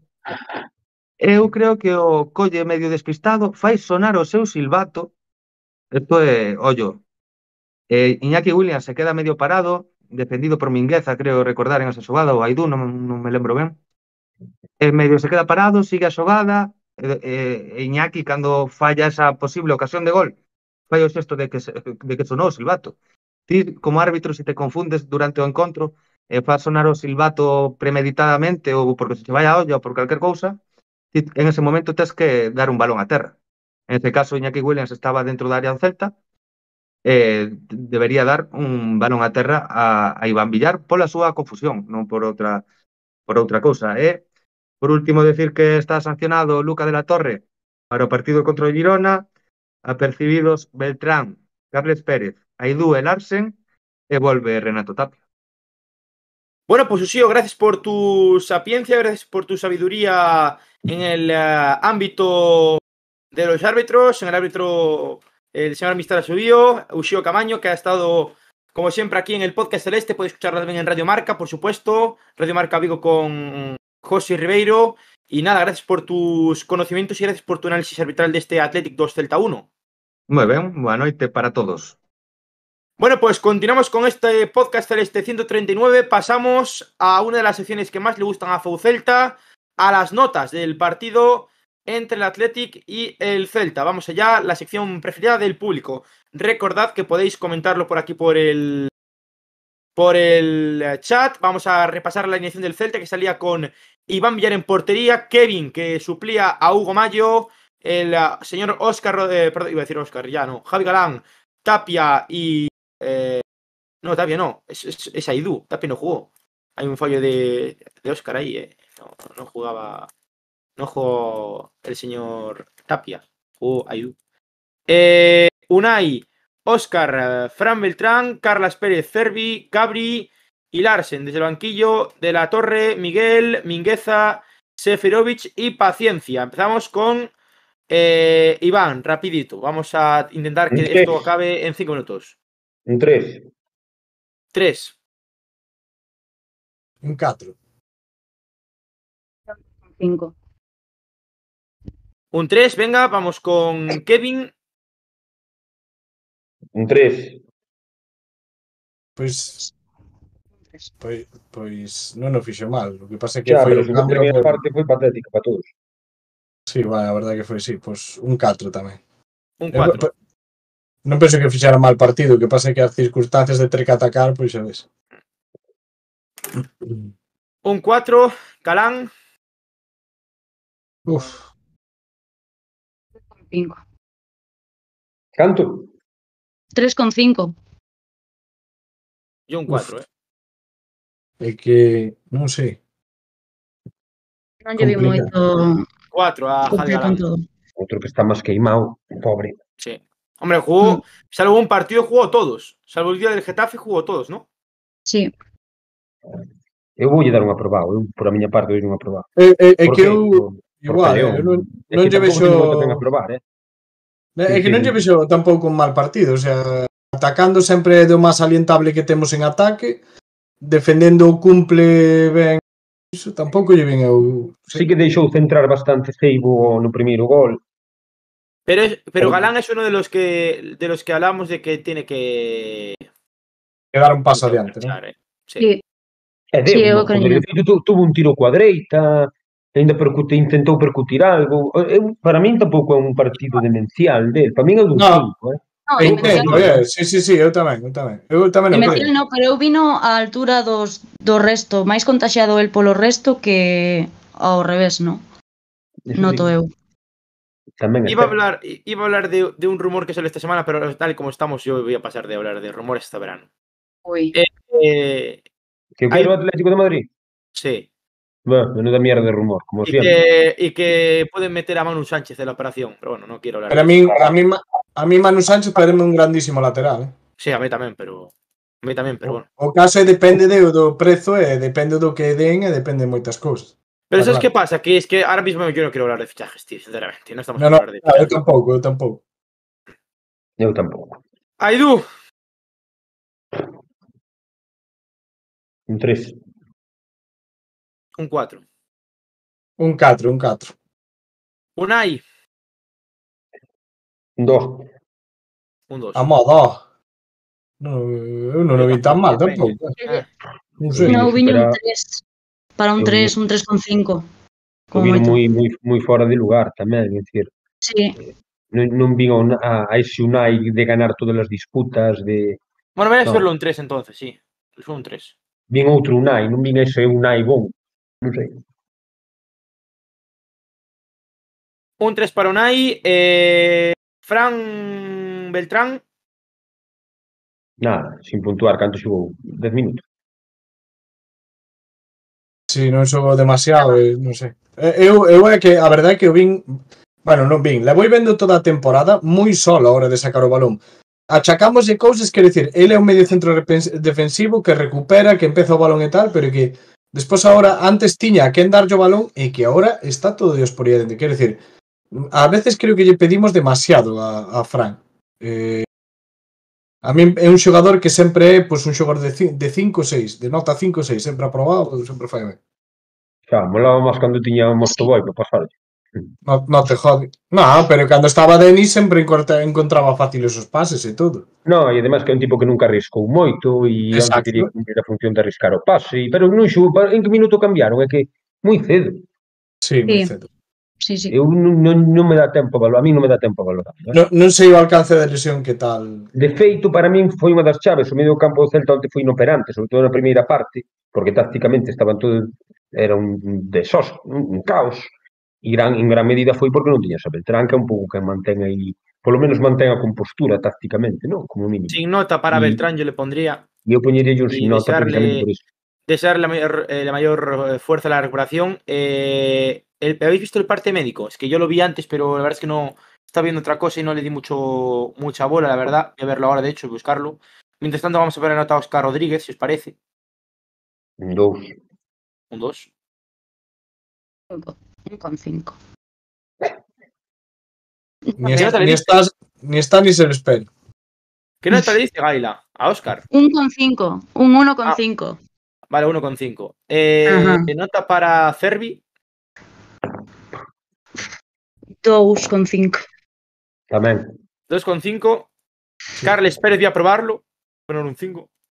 Sí, un 5, 6. Si nos salvamos hay que ficharlo sí o sí. Si nos salvamos eh, hay que ficharlo sí o sí. O sea, es el jugador que hay que fichar. Sí, sí. Ya está. Estou de acordo, estou de acordo. Eh, eu, eh, para mí, eu voulle poñer un 6, eu eh, voulle poñer un 6 e MVP. Sí, Con para mí tamén. Intentou uno, joder, eh, a fouteza, víaselle cando collía sí, a pelota, sí. víaselle a fouteza. Estou de acordo. Non se lleveu, a ningún do equipo. Estou de Igual que outro día lle damos unha pila de nota ao Gomallo por afouto, porque porque porque Gardou, o, onte o único que tiña algo de de, de, de ímpetu de garra era Carles. Que depois vale. salían as cousas ou non, pero Después, por lo menos é Miguel. un 6, un 6. Bueno, sí, Miguel. Miguel algo tamén hai que darlle, sí, sí, sí. Vale. Pero para mí o MVP é... Estou de acordo, eh, sí, sí. Eh. Poñerlle un... La nota, un 6, 6. la nota para Carles entonces un 6. El parte médico de Fran Beltrán es que sufre una posible lesión fibrilar de bajo grado en el bíceps femoral derecho. Está pendiente de prueba de imagen actualmente el jugador de Seseña. E de sonido? Fixeron lo ainda. No, lle sonido, fixeron prova de sonido. de sonido no le hicieron prueba, no. Ah, pois é Alguén- moi útil últimamente para certas lesións, eh? Deberíamos de ter un botón de grillos agora cando fai un chiste así. Sí. Cri, cri, cri, eh, cri. É que estaba que era moi caído. Nota para The Golden Boy, Gabri Veiga. Ay, no, no, no vi... Eh, sí, eu tamén aprobo, un 5. E eh, non o vi mal, eh. O que pasa é que mataron a patadas, estivo tal, e o pobre véselle desesperado. Penso que a ansiedade lle está podendo. Notaselle bastante, eh. Cinco para Gabri. Nota para el salmón sueco. Perdón, noruego, noruego. Estaba pensando en William Swedberg. No, no, el noruego. En Georgian Larsen. Larsen. Sí. Cinco- Ah. 5,5 mínimo. 5,5, correcto, estou de acordo. E digo, Eh. e digo mínimo porque o tipo batiouse a correr dun lado para outro, tirar desmarques, marcou un gol, E non perde, sí. non perde balóns, en plan, danlle o balón, protege, toque de cara, e fai unha sí. función moi importante aí. Recibo, a, a, apela, apela non ter extremos a quen darlle o balón ben. E arrastra de... moi ben aos defensores tamén. Completamente. Correcto. sempre movendo. E demais sí. a pila de leña que recibe, como as grandes non se lo pitan, que eu si son el, este Bran, meteríame no gimnasio e ganaría tren superior para poder ganar esas xugadas. Porque é o que lle falta, é dicir, Aí por onde o joden é, non, ni, en, en peito. Imagínate a Idu chocando con el. A Idu é moito máis baixiño, sí, pero claro. Eu ganaría no, ese Idu... tipo en canto, en canto gane tren, tren superior, que o ganará, estou seguro, vai é moi bon. O sea, para mí un 5,5 mínimo. 5,5. Vamos con los suplentes. Empezamos con Miguel Rodríguez. Aí doulle... Canto lle damos a Carles? Un 6. Eu doulle outro 6, pero en mi pipo outro. Pode ser iso. Da, damos entonces un 6,5 a, a Carles a e damos un 6 a, a Miguel. A Miguel. Vale. Para mí, xo, a mí estuvo mellor sí. Carles. Estando moi ben Miguel, eh? E, eh, e, eh, e eh, quero recalcar que Miguel debe de ser o primeiro cambio que temos que ter ou senón que xo titular porque en plan o que está facendo de revulsivo de entrar e de non sei, pero dalle outra marcha aí arriba, parece é como Carles, é un tío que revoluciona, joder, que, que intenta e que encara. Moito traballo sí. en el. Sí, eso sí. Home, pero, despois, claro, ten cousas da edad, sale Claro, lesionado, etcétera. É dicir, tampouco te- te- ten cousas, en fin, propias. Pero bueno, para min fixo un bon partido. Do millorciño de onte, vamos. Vamos con la nota para el señor eh, Luca de la Torre. Ai, un 4,5. Sí, Igual Aquí, un 4,50. Correcto. Dentro do que houve non estuvo tan mal, tan mal, tan mal, tan mal, tan mal. No, e aparte creo que lle favorece o tema de xogar no medio, de que colle, xoga balón, tal. Creo que é un xogador que sí se podía adaptar aí e eh, que sí deberíamos de intentar metelo Me refería cando non tiñamos ese xogador que enlazara o medio con tal de que non tiñamos ese tipo de xogador que debería de ser Hugo Sotelo ou tal, pero creo que esa función Luque de la Torre tamén a podría facer. Sí, pero tácticamente que... ten que ganar moitos enteiros. Sí, sí, sí, pero bueno, pode perder posición de, podes, de... pero que, creo sí, que adaptable. Pero sí, eu creo que, que se o... creo que podría podría aportar moito máis por dentro que por fora. E aparte dalle moi ben coas dúas pernas, ten moita Ese outra que é raro nun zurdo. Sí, sí, sí, sí. Ten certas cualidades como para poder Pero de momento está nun 4,5. Correcto. A pesar de que fixo unha boa xugada no gol, eh, cuidado. Mm. Seferovic. Non sei. Eu non sei. Dous. Estuvo. Si, non estivo moi al lado. Nah, un, una, un 4. No, no, 3,5. 3,5. No, un 5 no, por favor, no, no, no. Estaba flipando, Dios mío. Será guapo el chico, non sei, non sei. No, no. 3,5 catro. para Luca o 4. O sea, para, Claro, para- eu digo un 4, digo. Seferovic. no. Seferovic, Seferovic, Seferovic, perdón. Seferovic. Vale. Se non 3,5 está ben, claro. 3,5 para Seferovic. Eh, paciencia. Más de lo mismo y menos de lo más. Sí. Sí, máis ou menos. Vale, pues lo mismo entonces. 3,5 para cada uno. Y nos falta, nos falta, nos falta, nos falta. Espera que lo compruebo ahora. De los. va. Mm, Antes de ir a Carvallal, falta creo que un jugador por dar nota. Eh, Mingueza. Hostia, Mínguez, claro. A ver, para salir de, de lesión, o sea, podría ter estado bastante peor. Nah, pero... Sigue sendo, sigue sendo Pero sí que estaba- que no? A ver, por, por, sí. moito, por moito que nos aporten ataque, nos aporten moitas cousas, para mí estivo moi blando, e creo que non é culpa del, creo que ao mellor non estaba para xogar aínda. Ah. Pero a bueno, ver, si non, é que, é que eu, eu doulle un 3 ou un 3 e medio porque en plan, é que non o fixo, pero porque non podía, o sea, non, non lle dou mala nota por porque non o sei, porque sabes, polas condicións que tengo, porque tal, senón é que non podía, o sea, é que non... E aporta variantes tácticas, eh? Cousa sí, que... home, por suposto. A mí, a eh. min, a min encántame, pero non foi o partido del. Eh. O sea, ainda está no. moi fora de ritmo. Moi fora de ritmo. Non estaba para xogar no, para mí. Eh, Eu, pero para mí un 4 doio de todas as maneiras. Eh? Un 4. Eu tamén un 4, sí. Bueno. Nota para el hombre de la masterclass, para Carlos Carballal. Un 5. E que vengan los haters de un bueno lo que tengo. No, no, non sei, eh. Non sei, e eh, digo aí máis que nada porque que non me gustou oh. como plantexou a primeira parte. Non me gustou no, nada. Despois de como reconduciu todo, lesionándose o medio centro defensivo, metendo a Miguel e facendo todo é para darlle moi boa nota. O que pasa é que o plantexamento para min foi horrible. O sea, en plan, entonces é como pois non sei, un 4 ou un 5 podría estar ben. 4,5 eu. Si, sí, venga, 4,5. Estamos entre el 4 y el 5, un 4,5 para Carvallal. Va, Para mí Y é si- culpa dela debacle, eh? Por moito No, que no, no, no. en redes hablaba eso No, no, no, no sé no, que, no no, sé que Para nada, para pero, nada. pero mira, Para nada. te voy a decir una cosa. Te voy a decir una é cosa. un gran entrenador, é un grandísimo entrenador. Te voy a decir una cosa. Ahora leo un comentario de López GZ que me parece muy, muy bonito. Eh, yo creo que Coudet tampoco tenía la culpa del todo eh, de, de la debacle. Así os lo digo. Eh. Mira que contaba con 14 y 15 futbolistas, pero Visto lo visto, ahora.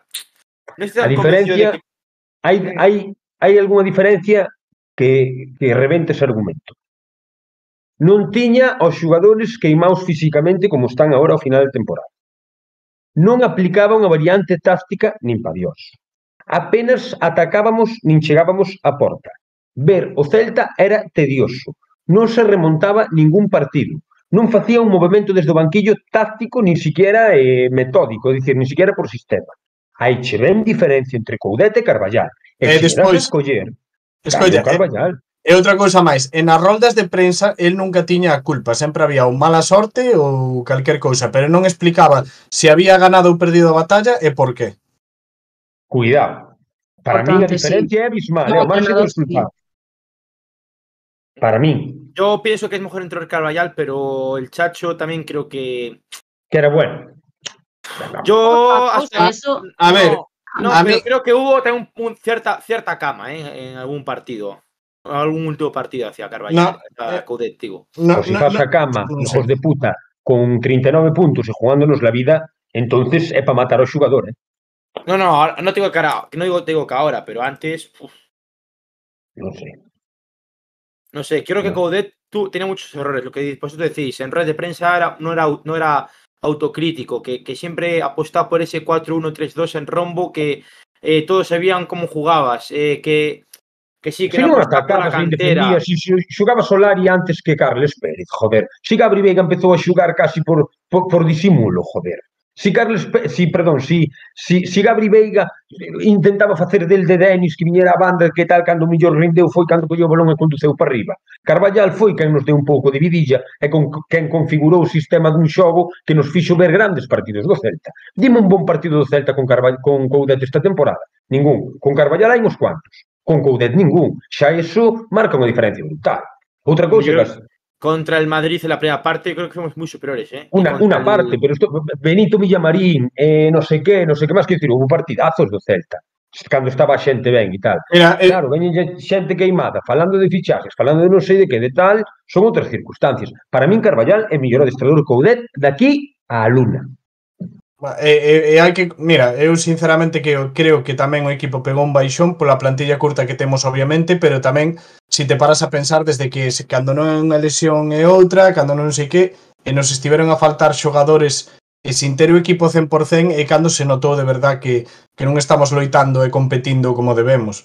Eu penso que aí tamén se nota. Quizáis que haber, ao mellor podía haber tirado de xogadores do B que sí que merecen pois ter algún minuto máis ou iso, pois igual aí é máis discutible, pero pero que se notou moito que cando tiñemos equipo, polo menos a plantilla que temos agora, que se competiu, eh, por eso se ganaron a racha de partidos que se ganaron, non foi casualidade. De bueno, eh, vamos a pasar ya a lo... Nota po equipo. Nota por equipo. Nota del equipo, sí, sí, nota del equipo. Un dos.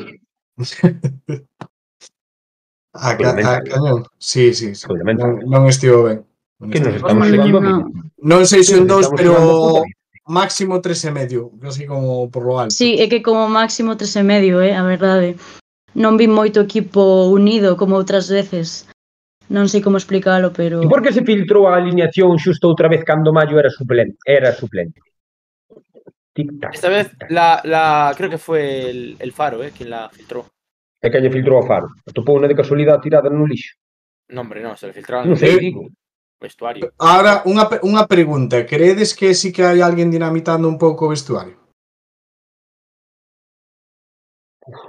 Yo sé tal y como te dije antes lo de la cama, esto no sé si es verdad, ¿eh? pero... Da que pensar, eh. Da, da que coitado que, por exemplo, Óscar sí. dá moi mal ambiente, sí. dá moi mal rollo. Óscar Rodríguez. Sí, o sea, que non digo que o dinamite, pero que é un tipo que non sei.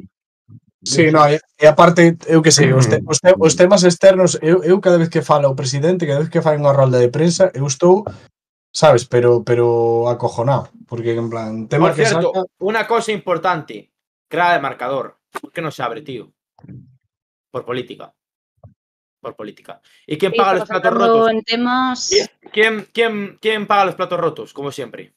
Socialismo. Pues, se, sexamos sinceros, o sea, é o momento idóneo para abrilo este martes, pero vamos, sería Sería sí. brutal. Sería así ou sí. Pero ya verás cómo lo abren contra el Barça, que ya fueron las elecciones, ya verás. No, no, eso está clarísimo, eso hecho digo eu. Bueno, vamos a repasar las alineaciones, si os parece, o sea, la alineación, sí, la alineación del Celta, y con las notas y pasamos a las noticias, ya hablar de eh, la actualidad del Celta, ya dejamos el partido de Atlético atrás. Eh, notas, eh, pasamos aquí a repasar rápidamente esta eh, notas del Atlético 2 Celta 1, Oscar Pinchamelas, y las repasamos rápidamente en 0, eh, Iván Bellar un 3, 4 eh, Kevin, 4 Javi Galán, 3 eh, Unai, 4 Aidú, un 1,5 Oscar Rodríguez, sin nota Fran, eh, un 2,5 para Cervi, un 6,5 para Carlas Pérez, 5 eh, Gabri, 5,5 Larsen, 4,5 eh, Luca de la Torre, 4 Mingueza, 6 Miguel Rodríguez, 3 eh, Seferovic, 3,5 también eh, Paciencia, 4,5 Royal y un 2 para el equipo. Pasamos a las noticias de esta semana del Celta eh, tras las notas de este partido. Eh, allá vamos.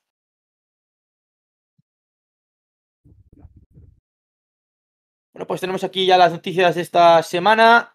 La primera noticia que vamos a analizar es la de, eh, si no me equivoco, el empate del Celta B. Comentábamos antes que, bueno, que ahora mismo la situación del primer equipo nos obliga a centrarnos en todo lo que viene siendo, bueno, pues la actualidad del primer equipo. Pero el Celta B ha empatado, gol de Lautaro, empató para el conjunto del Ceuta, el equipo ceutí, el ex delantero de la Almería, entre otros equipos, Almería y Oviedo, me acuerdo de el gran Rodri, marcándonos un gol en aquel Almería 2 Celta 4 de la temporada 13-14 con Luis Enrique en el banquillo. Marcó un gol ahí rocambolesco, pero marcó. Y bueno, eh, empató Rodri para el equipo ceutí 1 a 1 y el Celta B que se juega el playoff ante el Racing de Ferrol en Amalata. Por cierto, el Racing que yo creo que salvo debacle va a ascender a la Liga Smartbank. Por tanto, Galicia va a seguir teniendo un equipo gallego en segunda división. Es en este caso el Racing de Ferrol ante el descenso del Lugo a la tercera categoría del fútbol español. Y el Compostela que hoy ha vencido en el partido de la ida de las semifinales del periodo de ascenso a Primera Federación. O sea que a ver si se mantiene así el Compos asciende de categoría. Eh, Celta C nada, porque el Celta C ya acaba la temporada, se ha salvado. La próxima temporada va a jugar en Tercera Federación. Y Afou, si te parece, vamos a entrar en vereda. Antes comentabas que estabas muy mosqueado porque todos los estamentos del club lo están haciendo mal. Creo que ahora sí no, que es momento ya de, de darle no, caña en ese aspecto. No, a ver, no, además yo me quero dicir que estou un pouco farto xa de, de, de, de sempre a mesma copla no sentido de que eh, comentaba onte, non sei con quen eh, a min dá má sensación e isto é unha sensación miña de que en Casa Celta ahora mismo é unha empresa unha empresa e cada departamento funciona por separado un do outro.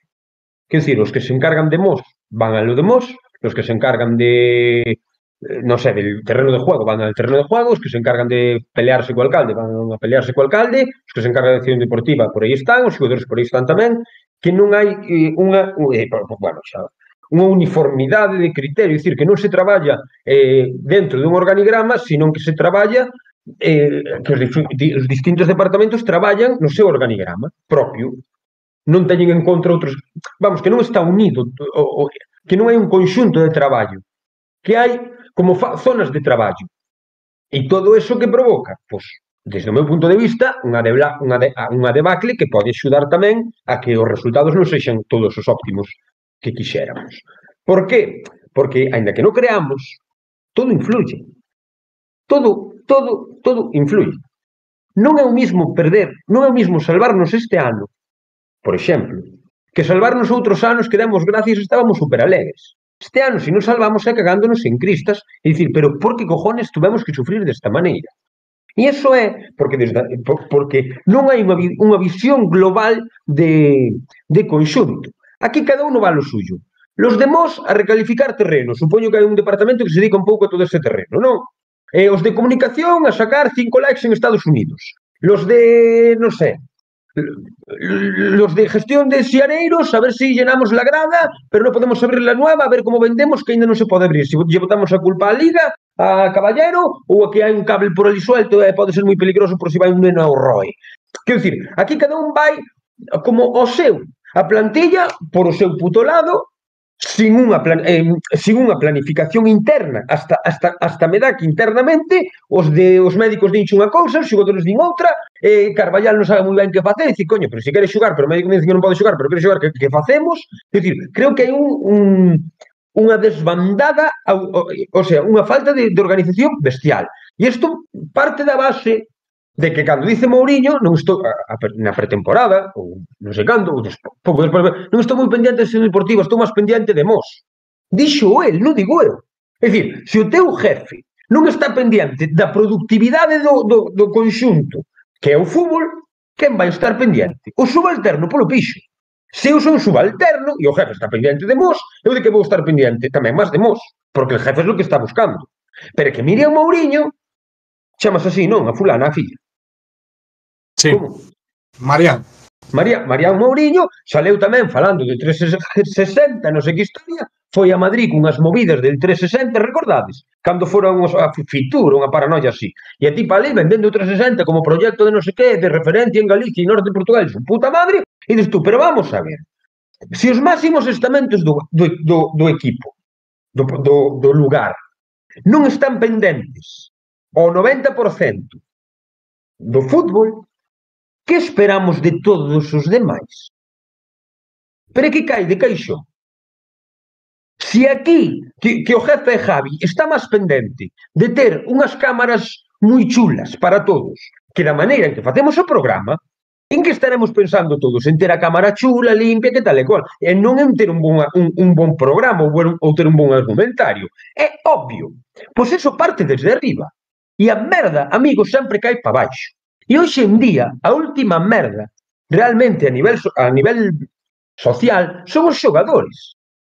Toda a merda que se leva arrastrando caen nos xogadores. Dei que haxa cansancios mentais, tipo Veiga, dei que haxa eh, Peña pensando noutras cousas, sea quen sea, etc.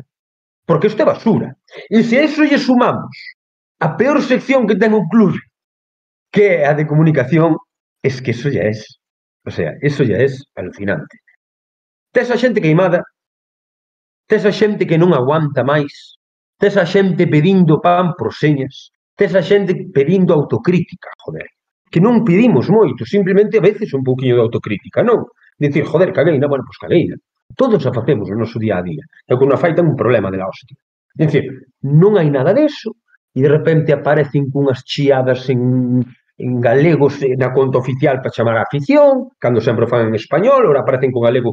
Este, claro. Eh, non, no, cando, galego, se, cando, cando se fixe unha conta específica en galego para que faz unha conta só en galego, pero claro, cando veñen maldadas e cando levas hostias por todos lados, e cando tens que chamar o xiareiro, cando necesitas eh, tirar de, de caste, desa casta de gallegos, utilizamos o idioma local.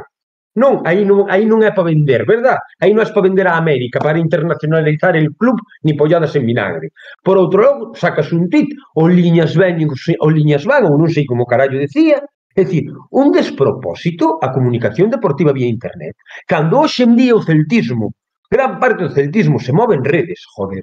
Que non estamos falando dun tema baladí. Que tú pos a tele e do Celta falan 10 minutos con sorte. 10.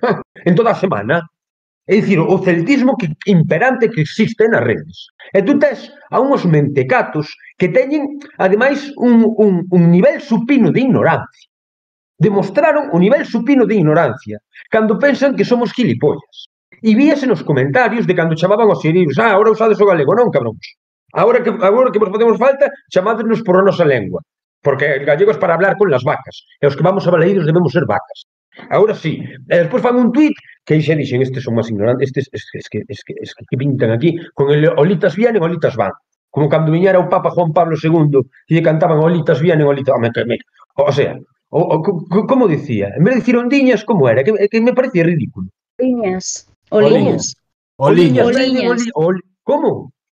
Oliñas, si. Oliñas, pois non sei, é o único óleo que conozco, pois é o que che dá oscuras cando vas comulgar. Pois ao mellor son oliñas, é unha nova canción que me diga, eh. non, oliñas veñen, pois hai un cura ali repartindo óleos e efectivamente oliñas veñen, oliñas van. E de paso hai unha pátina por debaixo. Pois de acordo, é dicir, é de, de feito borrar un tuit, pero pensei que era fake, pero non, era certo, borrar. É demencial a política de comunicación este club. E se estamos, e estamos moi, e demás, pensade no seguinte, cando un está moi jodido, Cando un fai as cousas mal, como se están facendo, como mínimo tens que ter un contradiscurso poderoso para polo menos intentar engañar aos máis eh, fecundos al engaño ou propicios ao engaño, aos, los máis incautos. Pero que se encima de que estas cosas como el culo tes estos elementos dirigiendo el cotarro, pois fai por cierto, por cierto, fai ensais con dron Fai, ah, sais, fai un ensais cun dron, pero eso sabes, non é. Sabes que esto les va a llegar, ¿no? Como les llegan las declaraciones que hiciste hace un par de semanas que no sentaron muy bien en el departamento de comunicación. Porque, bueno, pero que dixe? Eh... Que censuraban o galego? Bueno, eh... Chamelles fillos de puta. Cousa sí. que pido perdón, que non creo que... Quero dicir, é verdade, chamelles fillos de puta. Non creo que a máis desta xente teña culpa teña culpa de nada. Autocrítica tamén, quero dicir, estaba nun momento de cabreado, de explosión, e, e que culpa teñen as máis, la hostia, era o que me faltaba, o que pasa que sí que é certo que nun momento de cabreo pois poden che saltar palabras mal sonantes ou incluso ou incluso micromachismos por, por, por, por afición. Nada que ver, respeto a sus madres al 100%, hasta as aprecio. Ahora ben, que seus fillos sean uns inútiles integrales e que non sean capaz de ver tres pés nun burro, que non sepan onde están nin para que están que só os ten aquí por pasta e non para facer máis celtismo donde fai falta que é na terra, que é no estadio, que é na cidade, eso é unha obviedade, aunque súas máis sexen unhas santas, que seguro que son. Bueno, vamos a continuar. Eh, no sé si Mario quieres comentar algo acerca de este tema, de todo so, lo que viene siendo, bueno, pues... Solo, solo recalcar que eu penso que o mellor que se nos pode facer a afición do Celta xa non só por ser afición do Celta, senón por onde estamos, que somos galegos, é respetar a nosa lingua e a nosa cultura, e nada máis. Yo barbaridade. Quiero Eh, comentar un par de cosas acerca de lo, todo lo que ha dicho Afo, porque ha hablado de muchas cosas. Eh, hay un problema muy, muy grande. La gente está empezando a calentarse de una forma. Y la verdad es que la- la afición del Celta es una afición que tiene muchísima paciencia. Pero como el martes hay un mal resultado, yo creo que puede empezar a haber mucha presión sobre la directiva. ¿eh? A- Antorchas. Sí, Debería habela, de feito, eh. Antorchas. Antorchas e ali a sede. se pueden É o pedir cabezas. Así que, Se pueden pedir cabezas. O sea, el ambiente, cuidado, está más caliente de lo que os pensáis. Yo he hablado con muchos celtistas y están muy quemados con el equipo, con la directiva y, y demás. al final, cuando tantas cosas son negativas. Mira, eu, eu non Pero vamos quito... ver, aquí intentouse facer o que se fixo toda a puta vida. E conseguiron, ademais, que é o que me jode.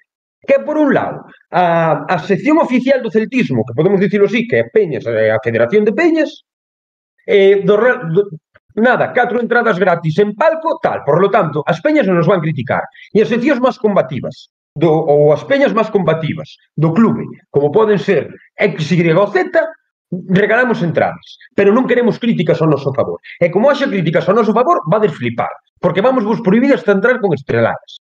E iso sabemos que é así, con estreleiros, perdón. E iso sabemos que é así, que de momento non se atreveron a retiralas, pero tempo al tempo, se andará. Entonces, que faz? Por un lado, compras o, a parte institucional da, do celtismo, que serían a, a Federación de Peñas e os directivos da Federación de Peñas, pero con catro pipas. Toda a puta vida se hizo en Galicia toda la puta vida. E por outro lado, a parte combativa do celtismo, a que che pode plantar cara e decir, oye, que isto non está sendo así, realmente estámonos deixando vender por entradas a moi baixo precio, cousa que me parece normal. Por que? Porque o celtismo, actualmente, o celtismo combativo é un celtismo moi novo, que non ten moito, que non ten acceso a demasiados recursos económicos e isto está guai. Pero que fixemos? Vendímonos. Non hai unha unidade no celtismo. Eh, e eu tamén quero facer unha crítica do celtismo, non só do celta, unha autocrítica. Non somos capaces de artellar un discurso eh, que contrapoña ao da directiva, ao, o, o discurso oficialista. Non somos capaces de crear unha campaña en redes sociales donde nos poñamos de acordo, pois, eu que sei, Podcast Celeste, eh, TQH non sei que, eh, Space de non sei quen, para decir, no, no, no, no, aquí vamos a reclamar isto, isto, isto. E estamos pedindo cousas como que se teña máis en conta os iareiros, que se teña en conta as necesidades propias dos iareiros, que se usa a lengua do país como primeira lingua, xa non única, como primeira lingua, porque é a nosa E non só para as redes sociais e para convocarnos de vez en cuando. Que se, eh, que se nos trate como personas e non que veña a policía a sacar aficionados da grada, a saber por que razones, pero a, a sacar xiareiros da grada en plenos partidos. É dicir, unha serie de cousas que para mí son unánimes, que son de primeiro, e somos incapaces, desde o celtismo, de artellar campañas, xa non digo máis, en redes sociales, para, eh, unificadas para tirar millas por aí. Porque é moi fácil ternos así. E é moi fácil facer o que queres cando non tes a ninguén que dar explicacións. Se tes un colectivo organizado que che planta cara a nivel social, que incluso pode dar propostas, cuidado, que non é só destructivo este tipo de colectivos, poden ser superconstructivos, podes propoñer cousas. Cando non tes nada así, é moi fácil facer o que che sale dos huevos e poñer olitas vienen e olitas van, que patético, que demencial, joder, e prohibir ao Kevin a, a falar en galego, o sea, vamos a ver, hai cousas que doen e doen moito, incluso aos, aos castelán parlantes Eh, non sei se me explico. E, no, e o celtismo non é capaz de facelo. Cando existía Celtarras, para o bueno e para o malo, sí que era o punta de lanzo, ou a punta de bastión para evitar certas barbaridades. O celtismo organizado foi capaz noutra época incluso, pero xa de redes sociales, de facer que aquí non viñera Salva Ballesta. Cuidadito, que temos unha capaz, un poder de mobilización, un poder de influencia grande. Pero aquí cada un vai ao seu, menos eu que vou ao meu. Aquí non hai, dá a sensación, polo que vexo en redes sociales, que vamos buscando os likes, os me gustan, as reproducións, etcétera, etcétera, e non a dar la noticia, a dar el cuento, a ver quen sabe máis, a ver quen sabe menos. E non estamos pelexando a favor de, a, a, a favor de barco, dicía, a favor de pro. Estamos tirando para diante cada uno por su lado. Iso tamén é unha autocrítica. Non temos unha peña actualmente que sea o bastión o punta de lanza que marque o camiño a seguir, que sea vanguarda co, en, en, en linguaxe máis marxista, non? Que sea vanguarda, que nos marque o camiño e a partir de aí todos con ellos. Non somos capaces de artellarnos nese sentido. entonces protestar a nivel individual e cagarse en cristas, de vez en a xente que convoca eh, que convoca manifestacións na cheira de tribuna porque non ficharon a quen eles querían que ficharan. Isto é unha desbandada tamén por parte do propio celtismo. O sea, cagarse en cristas cando ves o partido está de puta madre. Pero hai outras cousas que se poden facer dentro do celtismo e que estamos a facer? Non. Por lo tanto, a crítica ao Celta tamén é unha autocrítica a algúns de nós. A min o primeiro, que son dos que, que dá opinión e opina. Non somos capaces de autoorganizarnos para pedir o que realmente queremos e que queremos moitos. Entón, ao mellor non podemos pedir máis, se non somos nin capaces disso. Mm. Eh, tengo aquí un audio, le doy pas- pues a Gaila y pasamos al rival directo, si os parece.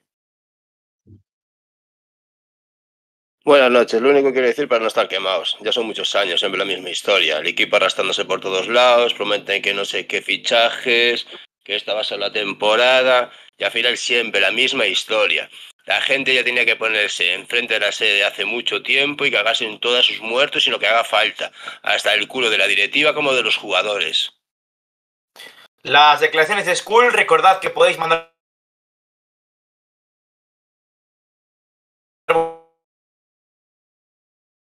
todo este tema que estamos hablando de el cansancio de la afición con la directiva, con el equipo de comunicación, con el equipo de Carballal, con, bueno, con muchos estamentos del club que la verdad es que lo, lo están haciendo mal. Eh, pues bueno, eh, nada, eso.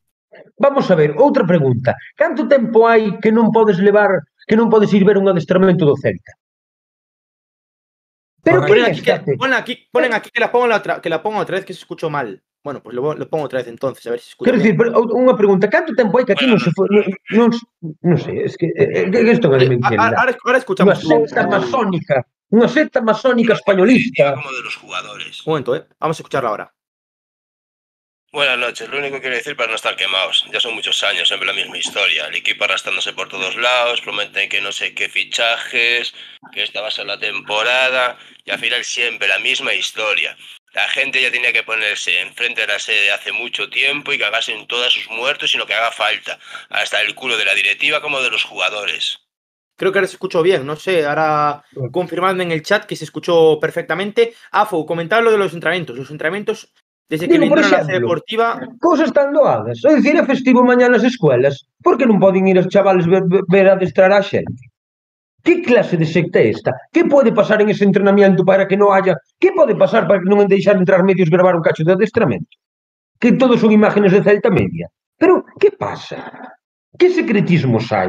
Por que o faz tan mal? Porque é unha falta de orden, de, or de organización, de, de que hai unha falta de criterio, hai unha falta de inteligencia. Iso é o que me dá medo. Vexo unha falta de inteligencia en global dentro que me dá medo. Eh? A inteligencia que igual non só está nos currículos vitales, que todos, todos os ricos estudian en privadas. A veces a inteligencia está tamén nos barrios. Eh? Ollo. Ayla, Ollo, que opinas tú de toda esta crisis institucional que sufre actualmente el Real Club Celta? Bueno, eu A verdade é que en xeral vexo bastante como afou e de feito esta situación sempre me preocupou moito e máis teño medo, sinceramente, de que vai a máis. É dicir, eh, estou tamén de, de acordo con co audio porque en algún momento temos que facer algo. Eh, plantarnos ali, decir as cousas que hai que decir claramente e eh, eu penso que tamén que haxa unha afición tan dividida moitas veces, non sei se aposta ou conscientemente, pero tamén de alguna forma creo que o crea a directiva. Polo que eh, eu penso que o prioritario ten que ser o clube, eh, que o clube non se base tan só no que ven sendo a economía os cartos como estamos a ver que en parte queren que suceda, ou é así como eu o noto. E despois que hai que ter certos valores como clube dun territorio como o noso e valorar o noso e non tan só telo de adorno para cando me veña ben eh, eu que sei, que, que os aficionados me, me fagan caso.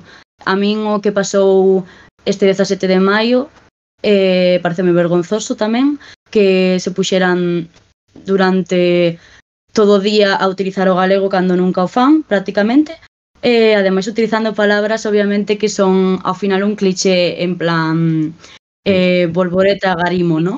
Vale.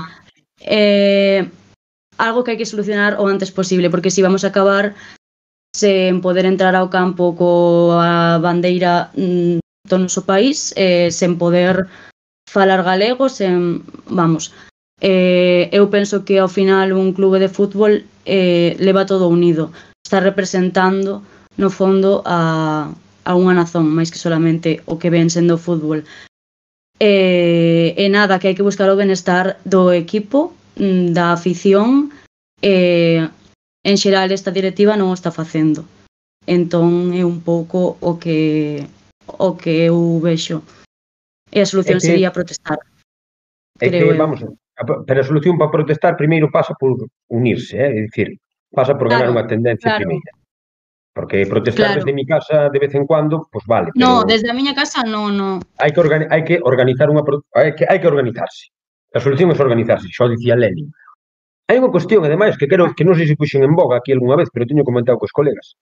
Eh, con Mario teño que comentar, tal, dicir, tú por que eres do Madrid? Porque gana. Tú por que eres do Barça? Porque gana. Tú por que eres do Depor ou fuches do Depor? Porque ganou. Porque somos do Celta. Os que non somos de Vigo, me refiro. Porque consideramos que é o noso equipo que nos representa as cores, a Cruz de Santiago, o celeste no peito. Si nos quitas eso, se lle quitas o idioma, se, lle, se nos quitas eso, a noso único, o noso único título é ser o equipo deste país, que para min é tan importante ou máis que cinco ou seis ligas. Porque unha persona de Rianxo, outra de Ribadeo, outra do Barco, outra de Ourense, porque somos do Celta. Porque ganamos na puta vida, ganamos nada. Chegamos a tres finales na historia. Somos un equipo secundario. Por que seguimos sendo así? Porque é o noso equipo, é o equipo do país. Por que o Celta desprecia o país? Se é, se é o único título que ten. É como se ahora mismo o Depor ou outros despreciaran as ligas que ten. Sería unha cousa parecida. Pois eso está facendo o Celta con nós. Estou totalmente de acordo. Eu tamén. Completamente, a favor. Es así. Bueno, vamos a hablar de- del partido que se viene el martes, una final en Balaidos, hay que decirlo, es una final de vida o muerte, hay que ganar sí o sí al Girona, al equipo eh, gironí, al equipo propiedad del Manchester City. Vamos a repasar el rival directo de la jornada 36 de la Liga Santander 2022-2023. Recordad que podéis seguir participando, quedan tres jornadas para eh, saber quién es el ganador de la Liga Big Win Garage de Podcast Celeste. El ganador se llevará una camiseta oficial del Celta de esta temporada, el segundo una bufanda y el tercero un tetrabric de vino. O sea que ánimo a, los, eh, a las personas que estáis en el top.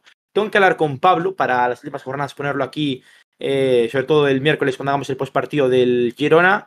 Y, nada, este es el rival directo, el Girona, que pone aquí que está décimo clasificado, está octavo, si no equivoco, el equipo de Montilivi, martes 23 a las 7 y media en Movistar La Liga, victoria, victoria, victoria, empate, derrota. El equipo eh, catalán, que, que tiene como jugadores eh, destacados el equipo gironí, a eh, el eh, delantero argentino, a el Tati Castellanos, cinco asistencias a Luis García y Paulo Gazzaniga, hermano del cancerbero del eh, Racing de Ferrol, eh, cuatro porterías imbatidas, el argentino también. En cuanto a bajas, eh, no va a estar Alice García, que es el máximo asistente por lesión y sanción, Oriol Romeu y David López. Son dos bajas importantes las que tiene el conjunto gironí por acumulación de cartulinas amarillas. Y vamos con la porra del partido. Bueno, antes de nada decir que o Gallá, os dous hermanos Gazzaniga nos den alegrías esta próxima xornada. Pois, pois sí. Sí, sí. Porra, Gaila, empezamos contigo. Como creo que vai a ir o partido, refíreste, non? Hombre, sí, claro. Vale. Mm, Pone Diego Pájaro que Oriol juega. O, o de eh... porra ou iso, ou igual eres antidisturbios, e non sabemos. Bueno, bueno, o, perdón. Ou se que temos churros que son así un pouco máis largos que os vídeos chaman porras, yo que sei. Porras, sí. Sempre, sempre. Vamos a ver, un, un creo eu. Ah, un empate.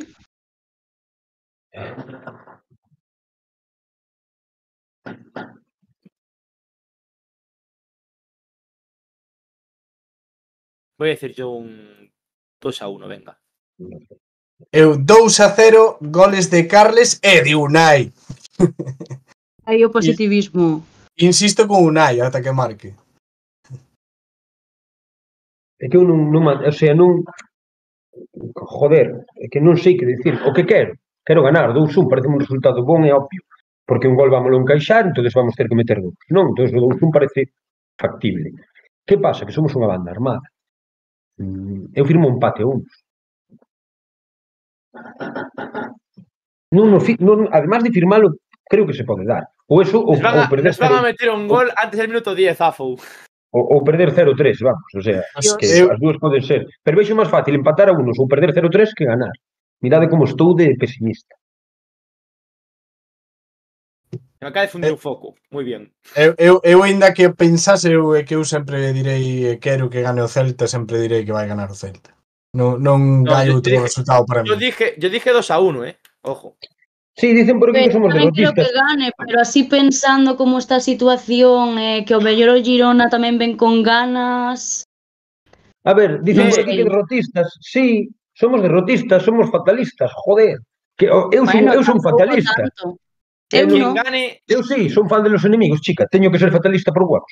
Quien gane, quien gane la porra, quien gane la porra, señores y señores, se va a llevar un pack de productos de CBD Express en la calle Joaquín Lóriga, justo debajo de la sede. A ver si Ah, ganamos. sí. Sí. Pero non os quero para nada. Eu, para min a droga sin droga non ten sentido. Quero dicir, que, está ben para que na consuma, pero se te drogas, drogas. Non, non, non entendo drogarse sin drogarse. Sea, tú por que te drogas? Para drogarte, para estar enajenado. Non, para distorsionar a realidade. Depende, No, supoño. drogaste, drogaste por el sabor del cannabis. Eh, No, dro- drogaste para ir drogar. bueno, iba a decir, iba a decir o unha metes un cosa, tiro de pero farlopa por, por, por o que pica na nariz Pero Afo, que nos están pagando para algo, tío. Ah, sí, pues moi bien. Buah, pues sabedes que este, drogarse sin drogarse mola que te cagas. Porque, además, se te drogas con droga, podes mesturar, en plan, pois ahora fumo un con droga, outro sin droga, fumas moito menos e, además, non che permite che facer unha vida un pouco máis activa que se fumas peta so, eh, de droga. Non? Maravilloso el CBD. Así millón.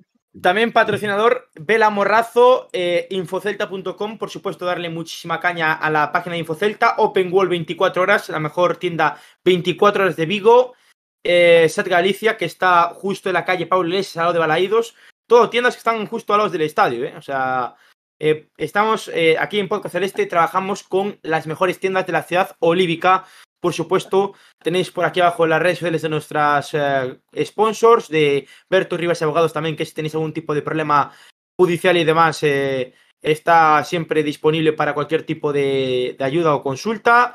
Y nada, nuestros patrocinadores que están como siempre aquí en Podcast Celeste.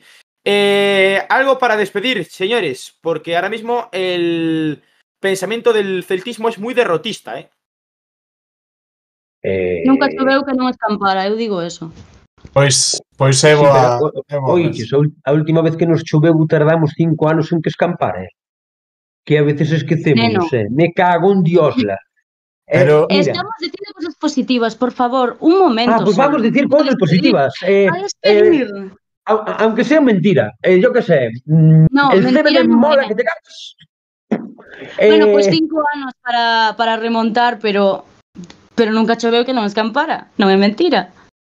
Bueno, me, eh, esta racha mala de resultados seguro que se seguro que ganamos e que ao final se acaba esta pesadilla. Vamos a ver, vamos a ganar o partido. Hacemos decir- celtismo opina. Que hace mucho que no lo hacemos. Pois ao mellor sí. Mirade, ahora xa sendo serios, vou intentar ser serio por unha vez na vida. Só dúas veces, por a segunda vez na vida. Eh... Vamos a ganar o Girona como hai Dios. E por qué? Porque o Girona non sabe ben onde se mete. Ven pa aquí, un equipo que ven caída en barrena, vai vir necesitando os puntos, vai apretar, e non sabe ben a emboscada que lles vamos atender. Xa non desde a grada, que vai estar on fire. Porque, ollo, Ahora toca apretar, despois xa tocarán outras cousas. Despois pasaremos cuentas, pero ahora toca apretar. A grada vai estar un fire, incluídos algúns de tribuna, porque non les quedan máis cojones. Como se hai que enfrentar a eles desde a animación, é dicir, espabilad vos tamén desde de enfrente. Eso vai axudar moito. Por outro lado, a queimación do celtismo vai se pagar e vai nos pagar o Girone o árbitro que todos o sabemos que non nos vamos ir en contra dos nosos xugadores. Terceiro, por coller unha vai vir pseudo confiado, sabendo que o Celta é un equipo necesitado, pero a lo mejor non lo bastante, e que eles necesitan ganar os puntos. E cuarto, porque somos un puto Celta, me cago en Dios. Se non temos a fouteza e corazón ahora, deixarse de eslogan porque non teremos na puta vida. E creo que ahora é o momento de sacalo e creo que o vamos a sacar, además. Bueno, iba a aplaudir, pero non podo deixar o móvil, vale? Así que, ole. Moi ben as túas palabras. Contra o derrotismo, acción directa. Kaila, Moi algo ben, para despedir. No, nada, que vamos ir a por todas o martes, eu confío, e nada, denantes morta que escrava, non teño máis que decir. Vamos a por iso. Bueno, pues hasta aquí este podcast Celeste 139. Agradecer a Oscar que está poniéndonos al día en cuanto a Spotify y demás. Mirad qué camiseta más guapa llevo hoy, ¿eh? Backup, discazo de Víctor Ruti. Si os gusta el rap, Víctor Ruti, Robert del Pino, nos paga por Caes. patrocinar, tamén nos paga por patrocinar. No, pero yo le hago patrocinio. Entonces, ¿qué cojones fas? Patrocinando a un tipo que ten máis pasta que a ti, máis patrocinados que a ti. A tomar por culo. Viva el CBD. Mola, mola, mola. Escuchar la música de Víctor Ruti está bastante bien, ¿eh? La verdad. Dios nos libre, es rap. Sí, ¿qué pasa con el rap? Nada, venga, vámonos. Y nada, eh, escuchadnos en Spotify, en Google Podcast, en Evox, en todas las plataformas de audio y demás. Eh, seguidnos en eh, Twitter e Instagram. Y por cierto, antes de despedirnos, eh, em, quiero eh, mandarle un fuerte abrazo a Andrés Túñez, que ha anunciado su retirada. La anunció en primicia en Podcast Celeste, en la entrevista que le hicimos hace no mucho, pero ahora, bueno, eh, ya lo ha hecho de forma oficial. Mandarle un fuerte abrazo a Andrés Túñez y, y nada, que esta es su casa y que cuando quiera estar aquí en Podcast Celeste, por supuesto. Sí, vai ser colaborador, novo colaborador para que ven. Andrés Túñez, sí, ¿no? Andrés Túñez, ir aquí a Movistar. Todo es así, todo es así. Venga, Y nada. Mario, un placer. Un placer. Esperemos gañar o martes. Afo, como dirían las vacas. Un placer. Venga, Agur. Galia, un placer. Gaila, ¿Qué dije? Galia. Chamache Galia, como Galia. Chamache Galia. Nin que fora Asterix e Obelix. Ven un día, ven un día aquí, xa está algo tímida e tal, porque non é doado enfrentarse a estes enajenados como a nós, e chamas es Galia. Eh. Galia, pero a Galia. a Galia mola que é donde Asterix e Obelix esta peña. Pois pues sí, pois pues Galia, pois pues vamos a chamar Galia, é esa resistencia. No. Asterix no, Obelix, chamaban antiguamente. Javi, eh, espabila, eh. Espabila. Eso, son casi la- la- las doce y media de la noche, tío. Esto Estoy ya... Ollo, Galia ten unha fórmula máxica que hasta tamén a fai invencible. O cerebro. Ah, Vámonos. pensaba, pensaba que, Records. pensaba que ibas a decir el pelo como Rapunzel, macho. Te lo juro, ¿eh? Tengo máis cultura que eso, escucho la polla. La polla fuera, récord. Bueno, ahora sí, Kaila, un placer. placer. Nada, nos vemos en el próximo podcast. Ha sido un placer a todos. Hoy 500 personas en directo. Nos vemos en el próximo podcast que será este miércoles. A ver si hacemos celtismo opina. Si no me da mucha pereza, lo haré. Si no, no. Un abrazo y a la celta. Chao.